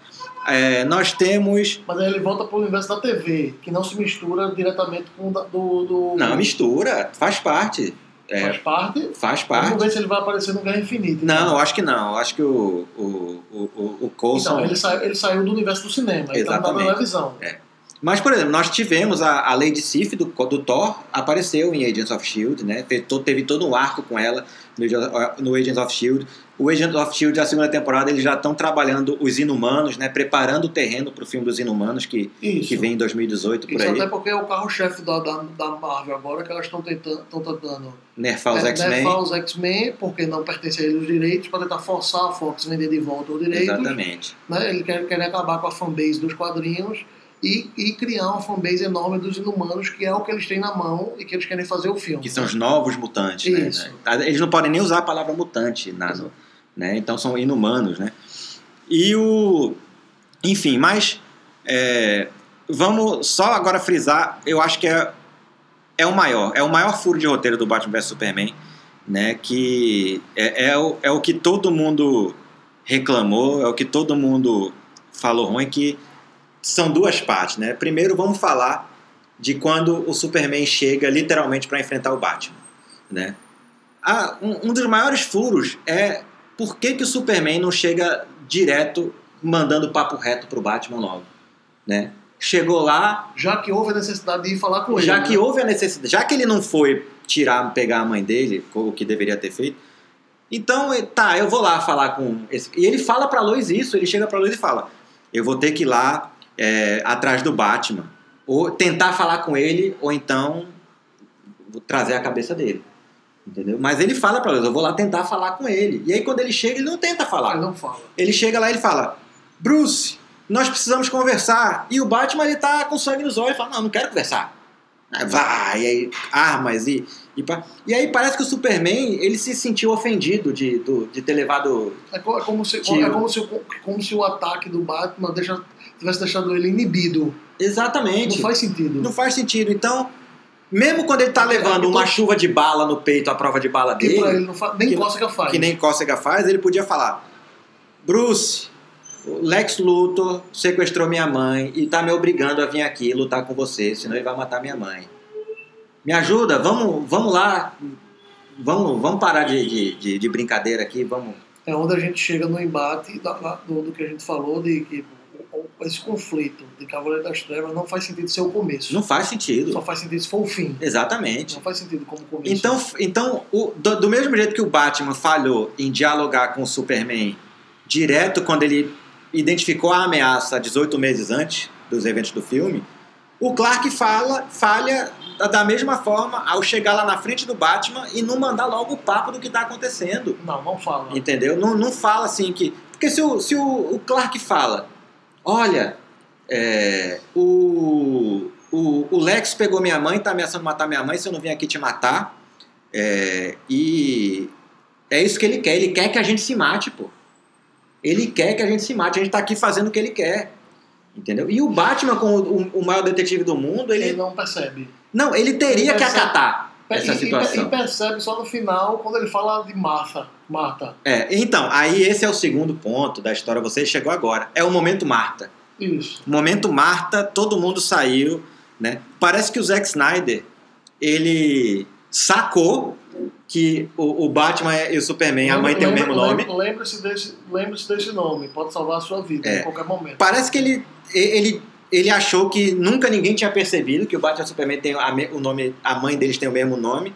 E eu acho que ele achou que aquilo era o grande trunfo do filme dele. Não, isso vai ser o grande trunfo de uma carta na minha manga, Não, O genial. cara acabou de trocar o, o- o- o Mega Fight com o ser mais poderoso do mundo. É. Ele tá ali pra matar e um nome muda É, de completamente a decisão É, dele. e quer ver outra coisa também, ó? Se a gente seguir pela essa mesma lógica da Marta, eu vou fazer assim: Clark e o Lex, eles têm o mesmo nome do meio, que é Joseph. Clark Joseph Kent, Alexander Joseph Luthor. Por que, que eles não são melhores amigos, então? Sim. Por que, que eles não chegaram e falaram: Eita, seu nome do meio é Joseph, meu também. Olha aí. Porra, Vamos ser amigos. vão ser agora. amigos agora. Isso. Que é a mesma lógica, entendeu? É a mesma lógica. Quer dizer que o, o Bruce Wayne nunca se deparou com outra pessoa chamada Marta na vida dele. Entendeu? Marta! Se, se, se Marta for o nome do Coringa, ele tá salvo. Ele tá salvo. Entendeu? Se o Coringa chegar e falar, não, a minha mãe é Marta. Aí o Barry fala, oh meu Deus, por que você falou esse nome? Não, Marta! Né? Então, assim, o momento Marta, inclusive, eles tiram sarro do momento Marta no Guerra Civil. Não sei se você lembra do, do momento onde eles tiram sarro do momento Marta do Guerra- do Guerra Civil. Capitão América e Falcão é, vão atrás do Soldado Invernal. O Bucky Barnes está com o braço lá naquela prensa, preso. E chega Capitão América e Falcão. E aí é, o Capitão América fala: Como é que eu sei que você é, é o Bucky? E aí ele fala: O nome da sua mãe é Elaine. Você usava jornal debaixo das botas pra, quando era mais novo. E aí o Falcão sabe. Aí o Falcão chega e fala pra ele: Você acha que só porque você sabe o nome da mãe dele vai ficar tudo bem agora? Aquilo foi a agulhada, né? Porque a gente tem que lembrar que Guerra Civil só aconteceu por causa de Batman vs Superman, né? A Warner é, é, anunciou o Batman vs Superman na Comic Con, os fãs foram à loucura e a Marvel respondeu com Guerra Civil. Falou, ah é? Então vamos botar eles anunciaram, acho É. que foi na D23. na 1023 e vão então vamos anunciar, vamos botar os nossos heróis para lutar também.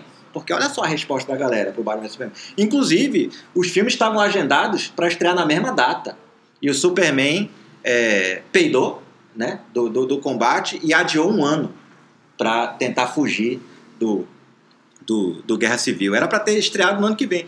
Então, o Guerra Civil, o, o Batman Superman, ele já está pronto na lata há um ano, esperando a data de estreia chegar.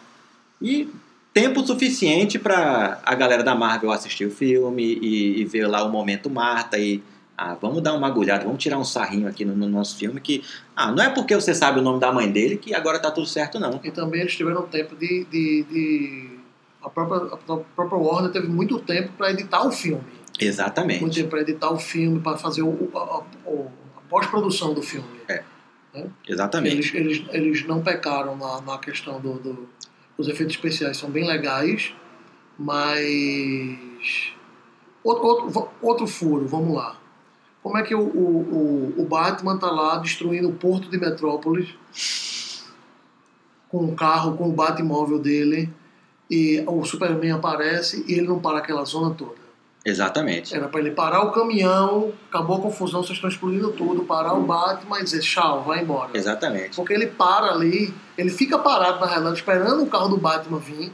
Exatamente. O carro do Batman vem, bate nele e ele esquece completamente que tinha um caminhão explodindo tudo. Que tinha criminosos aí Tinha com criminosos uma dentro. minigun. Né? Com metralhadora e lança-míssel e tudo, ele ignora aquilo. Ele ignora aquilo, porque ele vai atrás do Batman ele vai atrás do Batman. E ele não viu aquilo acontecendo. É, como se Porque ele não tem visão raio-x e ele não veio voando. ignorou. Ignorou completamente, Ele ignorou exatamente. completamente. O que é um completo absurdo. É um completo absurdo, e outra exatamente. coisa que é o que eu odeio em filme, explicar demais. Você É. não deve explicar demais. Quando o Batman tá lá pendurado, antes dessa sequência, ele atira o, o, o transponder no caminhão. Você sabe que tem um transponder ali que vai mostrar a localização. Então, no final da cena, quando chega no depósito do Lex Luthor, eles focam de novo no transponder É. dentro- na, na, na parte de trás do caminhão. Você não tem pra que aproximar a câmera e focar aquilo. A gente já sabe que Já ele sabe. lançou ali. Não, e outra coisa, Tenta explicar. se você vai é- jogar É, muito mastigado. É, e se Que você vai jogar- É horrível. se você vai jogar um transponder que vai te dizer exatamente para onde é que vai aquele caminhão, para que, que você vai perseguir o caminhão e atirar e trocar tiro com os bandidos lá? Entendeu? Qual era o plano? O plano era rastrear e, e ver, e, porque o detetive né, era rastrear para ver, ter a prova concreta de que o Lex estava por trás de tudo, né? É, até porque quando ele quis entrar lá pra pegar a pedra, ele pegou. Ele entrou e pegou. Exatamente. Ou o plano dele era simplesmente ganhar no braço. Chegar lá e ganhar na bala. Vamos ver quem tem mais bala aqui. Entendeu? Porque. Ou ele fez aquele metrópole achando, sabendo que o Superman ia intervir. E ele queria ter o Exatamente. primeiro encontro com o Superman. Exatamente. O que eu acho, o que eu acho que não é o caso, porque é, ele estava ali claramente atrás da Kryptonita. né? Sim. Ele não queria Superman, ao contrário. O Superman apareceu ali e acabou com o plano dele. Isso. É, frustrou o plano dele, né? E o Superman, em nenhum momento. é, é, outra coisa, o Superman ele, ele poderia, naquele momento, ter, como você falou, ter parado o caminhão, ter parado os bandidos, neutralizado aquela porra toda, e naquele momento ele ia ter o, o primeiro contato dele com a Kryptonita, que estava ali no caminhão. E aí ele já ia estar preparado, ele já ia saber que, porra, ó, se isso aqui chegar nas mãos erradas, eu tô fudido. Ferrou. Ferrou. Entendeu? E quem é? Pra, aquele cara tá trabalhando pra quem? Pra Alex Luthor, porra. Então, realmente, Superman falhou no. Na, o, o Batman falha na estratégia dele, repetidamente durante o filme. Superman falha na, em, em- na- em responder a essas a, a estratégia falha do Batman também. O Lex Luthor falha na estratégia dele. A única ali que não falha na estratégia é a Mulher Maravilha, porque ela entra pra dar porrada no Doomsday e ela dá porrada no Doomsday, entendeu? E ela teria matado o Doomsday se, se ela tivesse a, a, a oportunidade a, a, ali. a participação dela é muito fanservice. É, fã total. Né? Ela chega assim como, como pra botar moral. É, eles tinham que E- introduzir. E, ele- eles tinham que introduzir a Mulher Maravilha como essa personagem forte. É, e tinham que só introduzir a- faz sentido a- é, assim. aquela foto dela, eles tinham que introduzir aquela foto pra dizer que ela tem mais de 100 anos de idade, É isso. sei lá. Elas tinham que introduzir toda a, a, a, a- a parte de que é, a- as Amazonas já existem em algum lugar do mundo, né? Tipo, escondido, mas elas existem. Apesar que eles vão, eles vão utilizar provavelmente o da 952, que ela é filha de Zeus, né? Eles não devem usar a. a- Eu não sei se eles vão é, colocar a mitologia no cinema. Eu acho que eles não vão colocar a mitologia no cinema. Eu acho que eles vão falar como se fossem. é, da mesma forma que eles vão falar que os Atlantes sempre, sempre estiveram lá no fundo do mar, a gente que nunca teve Sim. contato com eles. E a mesma coisa eles vão falar que é, tem uma. Da mesma forma que a Marvel fez com Wakanda. Entendeu? Sim. Wakanda sempre existiu, ela existe, só que ela tá lá na floresta isolada do resto do mundo, ninguém vai lá, ninguém entra, ninguém sai, acabou.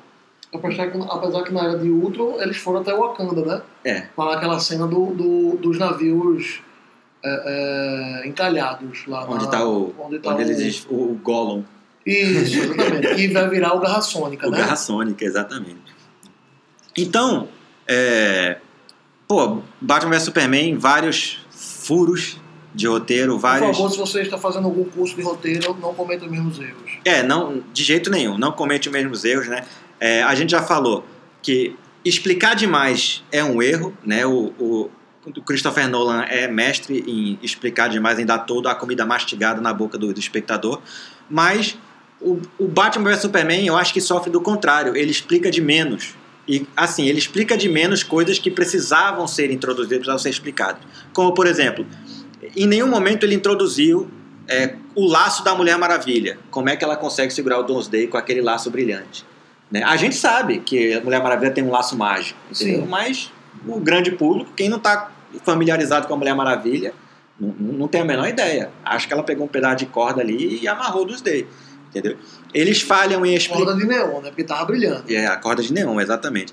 Eles falam, falham em explicar como é que o, o Bruce Wayne, o maior detetive do mundo, recebe cartas anônimas e, Não e- sabe de onde e vem. não sabe de onde e, vem. E, e pelos vistos, quando mostra no cinema que ele fica com raiva, quando ele recebe o, o, o folheto de jornal com você deixou sua família morrer, como se ele, ele ficou com raiva, mas ele não se importa de ir atrás depois daquilo. O Exatamente. que é pior ainda. O que é pior ainda, entendeu? Porque no trailer é, eu, enten- eu achava que aquilo era um recado do Coringa, né? Porque é muito Coringa aquilo, né? Tipo, aquelas letras vermelhas. Tanto que parece muito com o ha-ha-ha na no coisa do Robin, na, Sim. na armadura do Robin. né? Então, por exemplo, o Batman, que já tem o histórico do Coringa, o mínimo que ele ia fazer é ir, ir ver se não foi o Coringa que mandou aquilo pra ele. Né? Ir lá em, no Arkham Asylum né? e, e ver se o Coringa não foi o Coringa é, que mandou aquilo pra ele. E falando em Arkham Asylum, ele vai mandar o Lex pra Arkham, né? Sim, No final do filme ele manda o Lex pra Arkham. O Lex fala, não, eu vou... o que vai ser muito interessante. É, eu vou alegar insanidade, eu não vou pra cadeia. Aí o Batman fala, ah, eu sei que você não vai pra cadeia, mas eu já arranjei pra você ir pra Arca. E aí ele, caralho. Até porque é, isso prova que o, o filme da Liga da Justiça vai ser mais baseado em Gotham do que em Metrópolis, né? Até porque o Superman tá morto, né? né? Até então. Então, é, faz sentido, até porque o Batman, ele é o líder da Liga da Justiça, né? Ele é o, o cabeça da Liga. O Superman é o músculo, mas o, o líder mesmo é o Batman, né? Então, eu acho que é, Olha, o Superman ele é o símbolo, né? É. Ele é aquela pessoa que fica na frente da foto porque ele é o ícone. Né? Mas, realmente, a, a liderança dentro é como se o. Como o Superman é o símbolo, ele é, ele é o líder. o Superman é o laranja. É, ele, é, ele, ele é, o- ele é o líder para quem vê de fora. Para quem Exatamente. está dentro é o Batman. É o Batman, exatamente. Até porque o, aquela coisa do, do- do- dos planos de contingência que o Batman tem, né, pra, pra derrotar cada membro da Liga da Justiça, Isso. né? Tipo, o Batman é o cara Isso que. aparece muito naquela HQ Justiça. É, exatamente. Exatamente. Então, Então, ele, tem, ele tem um plano para cada um, herói É, e vilão. e vilão. Ou seja, se qualquer um ali emputecer, o Batman já sabe o que tem que fazer. Inclusive ele. Ele tem um plano de contenção para se ele se rebelar. Para as pessoas usarem contra ele. Então, é, o Batman sempre. Mas então, só para agora, a gente cagou, cagou, só para terminar, para não dizer que a gente somos dois haters aqui, porque vão chegar alguns haters para dizer que a gente é hater do, do filme. Vamos falar assim, só para encerrar, um pontos positivos. Vamos lá, pontos positivos de Batman vs Superman: A Origem da Justiça. Eu acho, vamos lá. O, o- as cidades, por, por mais absurdo que seja serem Recife e Olinda, serem interligadas, serem ligadas apenas por uma ponte, uma breve distância, é, eu acho que foi, foi muito bem colocado. Eu acho que foi, é, a direção de arte do filme é muito boa. Eu, eu gosto da direção de arte do filme. É, os efeitos especiais do filme sonoros são muito bons. A, a personificação dos personagens são legais. Eu gosto daquele Perry, do Lawrence Fishburne, Gostei também. apesar que muita gente reclamou que porque ele é negro, não sei o quê. Não faz diferença não, nenhuma. Não faz diferença ele ser negro. ser Exatamente, não faz diferença Né? nenhuma. Porque você, você como ele não é um, um, um super-herói, ele é o coadjuvante. Se você fizer um Superman negro sendo Clark Kent, aí tá errado. É. Eu acho errado. Exatamente. Né? Até o Homem-Aranha, quando virou negro, ele teve que. Ele não pode ser Peter é- Parker. é isso, ele é o foi- Miles ele- Morales. Miles Morales, exatamente. Então, aí não faz sentido. Mas um coadjuvante, que só você vai mudar a cor, mas se você mantém a essência do personagem, que ele tem a essência, é muito legal. A Lois, apesar dela ser chata, mas a atriz é belíssima, ela tem o papel dela. Ela é importante, eu acho, o papel dela. Que é, se, se, se você não tem Lois Lane, você não consegue dar um embasamento humano para o, o Superman Exatamente. né? Que é a parte mais, a o lado mais humano dele é, mostrado em, é mostrado em relação a Lois Lane, né?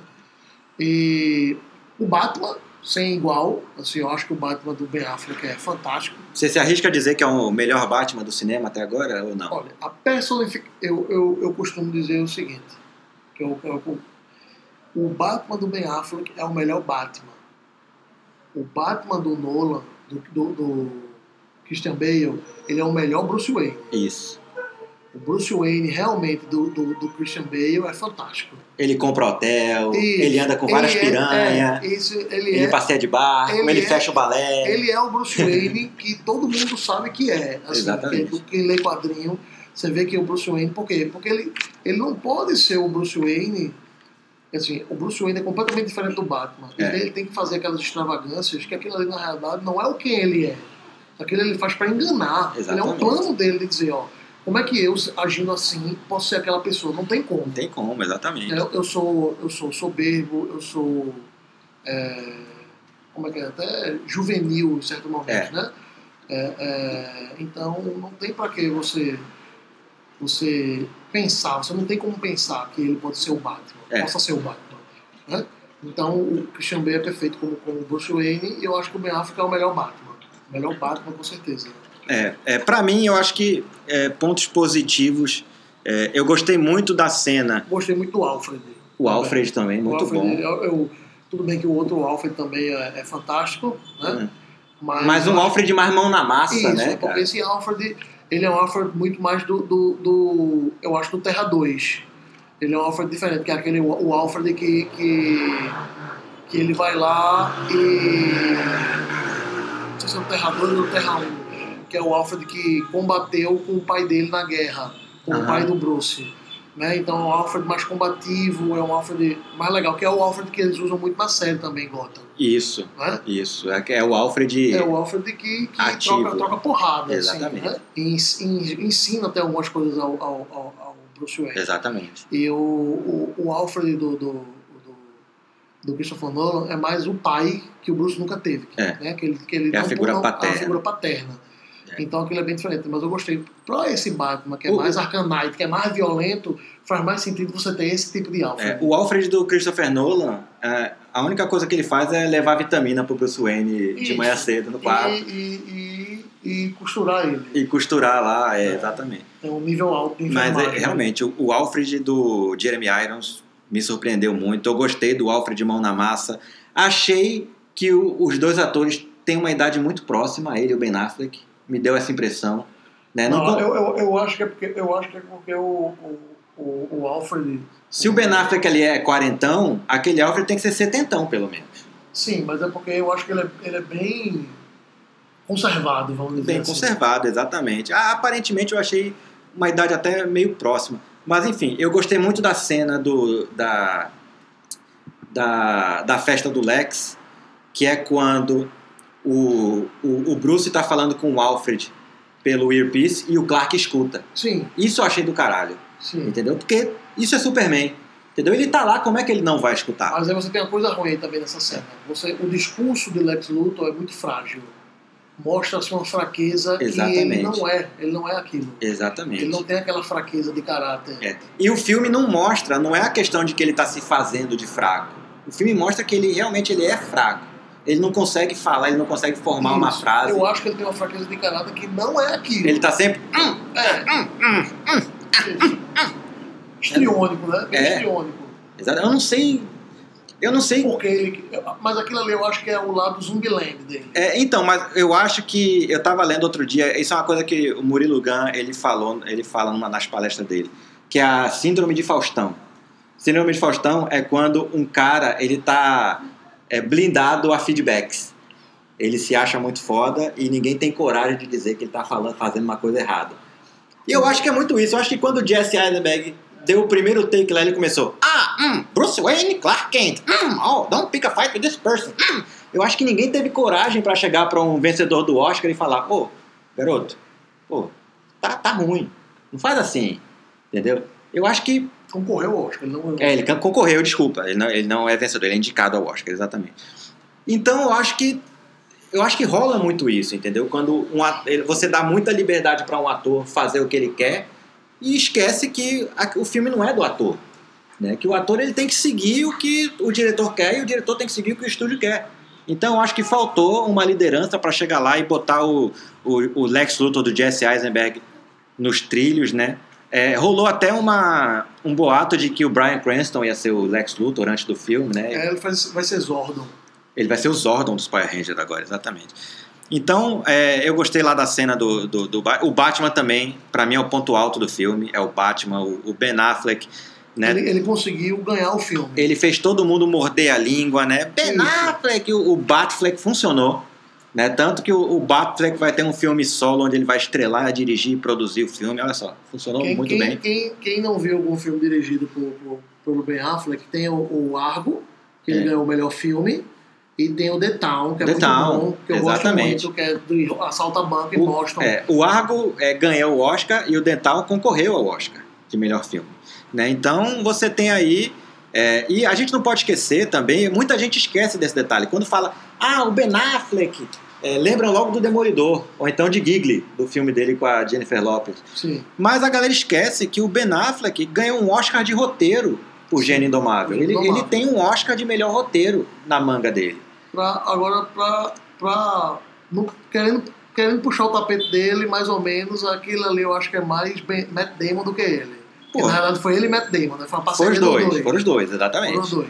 Exatamente. Mas eu acho que, assim, como se você analisar toda a trajetória de, a trajetória, a trajetória de ambos, fazendo uma análise rápida, você vê que a carreira de Ben Affleck, de Ben Affleck e Matt Damon não tem comparação. Exatamente. Então eu acho que aquele ali, talvez boa parte daquele intelecto que tem ali naquele ali, aquele roteiro seja do Matt Damon. então É, é porque o, o Matt Damon, a carreira dele sempre foi muito mais é, consistente e muito mais. é, como é que diz assim? Ele é Jason Bourne, ele pode ser É, tudo. ele né? não teve muito, tanto altos e baixos como o Ben Não. Affleck teve, né? O Ben Affleck, é, ele... Pra ele dizer que eu não gosto de nenhum filme dele, tem o Elysium, né? Que é horrível. Mas É, exatamente. Mas, as- por exemplo, o Ben Affleck, a, a- a gente sabe, né? Tipo, e pra quem não sabe, o Ben Affleck, ele é amigo de anos e de longa data do Kevin Smith, né? E o Kevin grande Smith, Silent Bob. o grande Silent Bob, o Kevin Smith é aquele nerd assumido, ah, né? Aquele diretor de Dogma, de Barrados no Shopping, o Balconista, né? E eles são muito amigos. E é, uma, uma, uma história curiosa é que é, o, é, quando o Ben Affleck já era o Ben Affleck, já, já era o galã, antes dele ser um ator respeitado, ele era só um galã. Né? E então o, o Kevin Smith, que era amigo dele, chegou pra ele e falou: Olha, pô, você é um galanzão, eu, quero tirar proveito dessa tua fama também. E eu quero que você faça um. Vou, vou- fazer um filme. Vou escrever um filme pra você. Um filme. é, uma comédia romântica que eu quero que você estrele. E aí o Ben Affleck falou: Não, tudo bem, eu vou estrelar. E aí, uns dois meses depois, o Ben Affleck foi chamado pra fazer o Demolidor. Né? O filme do Demolidor, que foi aquela coisa, né? Que eu não vou nem, nem me aprofundar muito. Graças, graças à Netflix se resolveu. Se resolveu, é. E aí o Ben Affleck foi fazer o Demolidor e o, o Kevin Smith ficou meio puto com ele. Puto assim, né? Aquela... Ficou puto como amigo, né? Mas falou, porra, mas como é que você aceitou fazer o Demolidor? Você já estava comprometido comigo para fazer o meu filme? Aí o Ben Affleck falou, porra, Kevin, eu, os caras vão me pagar milhões de dólares, pô. Fazer, eu também, eu sou ator, eu vivo disso, eu tenho que fazer, eu vou fazer o filme dos caras. E aí o, o Kevin Smith fez aquela chantagem emocional, porra, mas a nossa amizade, nós somos amigos, com- e aí como é que vai ficar? E aí, sendo que o Kevin Smith não tinha nem roteiro, de nada, ele não tinha, nem, não tinha nada escrito. E aí o Ben Affleck falou, e aí o acordo foi esse, o seguinte, o Ben Affleck chegou pra ele e falou, olha, é, eu, eu faço o Demolidor, e aí depois que eu fizer o Demolidor, que eu vou ganhar milhões de dólares lá do, do estúdio, eu volto e faço o seu filme de graça. Eu não não vou falar que ganhar nada para fazer o seu filme.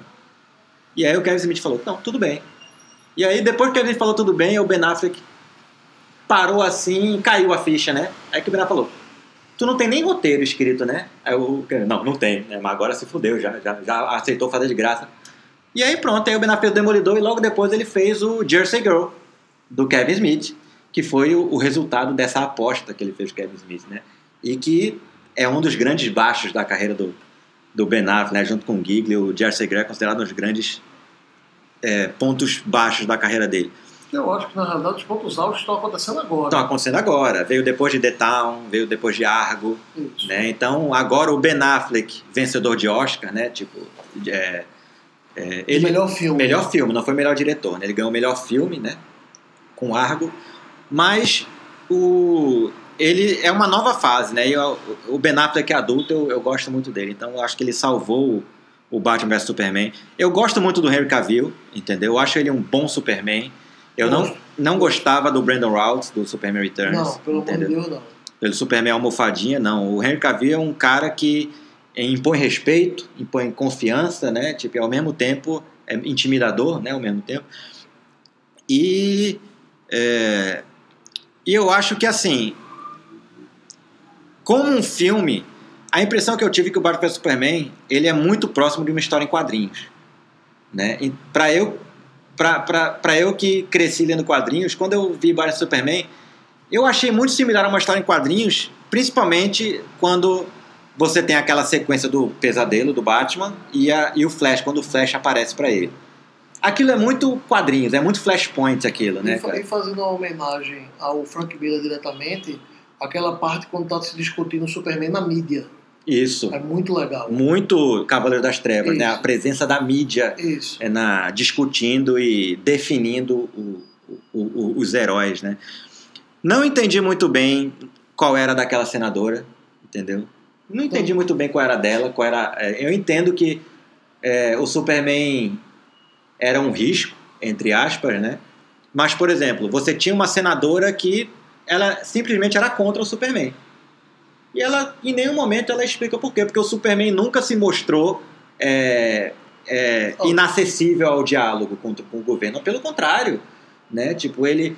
Quando explodiu o, o Capitólio, pronto, uma cena que ficou de fora da versão dos cinemas e que está na versão estendida, é que depois que a- aquela bomba do Capitólio do, é, explode e que o Superman está lá dentro, o Superman, junto com os bombeiros, começa a tirar os, é, os feridos, começa a resgatar os sobreviventes dali daquele, dos destroços. E na versão do cinema, não. Ele simplesmente voa e vai E outra embora. coisa que faz sentido na versão estendida que no cinema não faz, você pergunta como é que ele não viu a bomba? Se Isso. ele tem visão raio-x. Na versão estendida, é, eles explicam que a cadeira era revestida de chumbo Por isso ele por não enxergava. E por isso que ele ele não não, viu a bomba. conseguia, ele não viu a bomba. Tem um diálogo interessante também. É, outro ponto alto do filme. Eu acho que o relacionamento entre Clark e Lois foi muito bem trabalhado nesse filme. Entendeu? É, você consegue ver a, a intimidade entre os dois, a química entre os dois é muito forte. Que Né? Lo- Lois consegue provar que, que, que Lex é culpado antes do Batman do Super-Homem. Antes do Batman Superman, né? Que, enfim, né? O é, que é um absurdo. é um Mas absurdo. tudo bem. Mas, por exemplo, Principalmente contando com recursos que os dois têm, né? exatamente. Pequenas, pequenos detalhes, como por exemplo, o, o Clark ele, ele, ele chama ela de Lo. Isso pra mim é um pequeno detalhe, mas que já demonstra o nível do relacionamento dele que eles têm. É. Entendeu? E quando e tem a cena que ele tá, ele e a Lois estão conversando na, na varanda, de, na escada de incêndio ali da, do, do apartamento dela, e ele fala assim, é, não, Lou, é, eu tenho medo, eu não vi aquela bomba. E eu, eu- o meu medo é que eu não vi justamente porque eu não estava procurando. Naquele momento ele, ele coloca em dúvida ele mesmo, ele acha, tipo, eu, eu, eu falhei, eu tô falhando porque, tipo, eu baixei a guarda. E aí Isso. ela vai correr atrás, e aí ela descobre, quando ela descobre que a cadeira era revestida de chumbo, que quem dá a informação é a, aquela, a personagem que foi totalmente cortada da versão do cinema, que todo mundo achou que ela ia ser a Bárbara Gordon, é, aquela menina do Sucker Punch. Certo. Eu esqueci o nome dela Eu agora. acho que é Malone, Lena Malone. Lena Malone, Jenna Malone. Jenna Malone. É, a personagem da Jenna Malone é quem dá o insight da Lois que fala: Ah, que estranho, a cadeira era revestida de chumbo por dentro. Aí a Lois fala: ele não, ele não ia conseguir ver, ele não tinha como ver. Ou seja, não é culpa dele, ele está se culpando à toa. E aí ela vai atrás do Superman para tentar falar para ele que você está se culpando à toa. Pá, pá. E isso é muito bom. Mas, enfim, eu acho que é, a gente é, deu muita porrada no Batman Superman, nem falamos dos outros filmes que a gente queria falar. Mas o que não tem problema também, porque rende muito assunto, né? Eu, eu poderia ficar aqui a noite toda falando sobre Batman vs Superman, justamente porque eu gostei do filme, então eu acho que é importante a gente estar debulhando o filme. E é até bom que é, a Warner, o, o Zack Snyder, o Jeff Jones, eles saibam desse, desse feedback dos fãs, eles entendam aonde os fãs enxergam é, que Os furos. os furos de roteiro, o que, que funciona, o que, que não funciona, para que eles possam agora corrigir o, o- os próximos filmes. Eu tô com muito medo do filme do Aquaman, cara. Le- Lembre-se, o, o, o mal do filme do Super-Homem, é, Batman vs Superman, não é o clima mais sombrio. Não é. Não, não é. Isso, na realidade, é uma das qualidades do filme. Não é o clima sombrio, são os furos de roteiro. São os furos. Não adianta eles quererem, quererem diminuir o tom sombrio para a Liga da Justiça ou querer fazer uma coisa para Marvel. Eles não são a Marvel, os Não heróis são. não são a Marvel. É. A identificação com os personagens são diferentes. Então não adianta você modificar isso. Eu tô com muito medo do filme do Aquaman, porque eles já disseram que vai ser um filme engraçadinho, vai ter muito Isso. humor, muita comédia. É, o diretor, ele é indiano, é tailandês, o Taka Waititi, Ele é, ele é neozelandês. neozelandês, né? Neozelandês. É isso mesmo. E então Enfim, Ele fez um filme de vampiro muito legal, qual foi? que é What We Do in the Shadows. É um filme que ele fez sobre uns vampiros que moram na Nova Zelândia. Muito divertido. Então. Muito divertido. Então, olha aí, ó. Taca Waititi, capricha aí no Aquaman, por favor, porque a gente. A gente, a gente sabe que o Aquaman é um, é um filme caro, né? Porque efeito de água não é barato, mas pelo amor de Deus, Que diga James Cameron e Avatar. é, não cague, não cague o Aquaman, não, né? Piratas do Caribe. Então é isso. é, a gente encerra por aqui, Nado. Deixa seu recado aí pra galera. Se a galera quiser te, te perturbar no Twitter, como é que eles fazem pra te achar online? Arroba lá do Cif. Nado Sith. Sith, S-I-T-H, como em Star Wars. Você que é nerd sabe muito bem como é que é.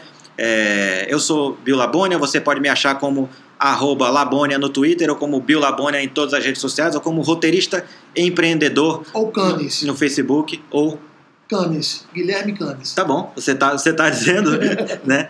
Então é isso, galera. Então, é, muito obrigado por estar aí, por escutar a gente. Não deixe de entrar no www.roteiristaempreendedor.com. Tem muito material lá para você que é roteirista, para você não cometer esses furos de roteiro que a gente, que a gente falou aqui agora. Entre lá, tem muito é, material para você. E eu quero já agora, antes, antes de me despedir, só pedir desculpa rapidinho, porque é, durante o São João aí, durante esse feriado, eu tive, a gente teve uma interrupção no, no podcast, né? O, a gente ficou aí duas semanas é, sem, sem ter podcast Roteirista Empreendedor, mas é porque o, o podcast Roteirista Empreendedor está migrando de plataforma, né? Hoje em dia é, nós estamos aqui no SoundCloud, né? É, esse podcast, mas nós estamos migrando para uma outra plataforma. Então é por isso que a gente está em fase de teste de outra plataforma, estamos vendo os novos recursos para trazer mais podcast, mais informação e de agora em diante mais bate-papo, né? Trazer mais convidados, né? O Nado está convidadíssimo para voltar aqui para a gente poder conversar mais e, e, e odiar e amar mais o, o, o, o cinema. Tá bom, galera? Então é isso. Muito obrigado pela paciência, muito obrigado pela audiência. Um forte abraço e tchau.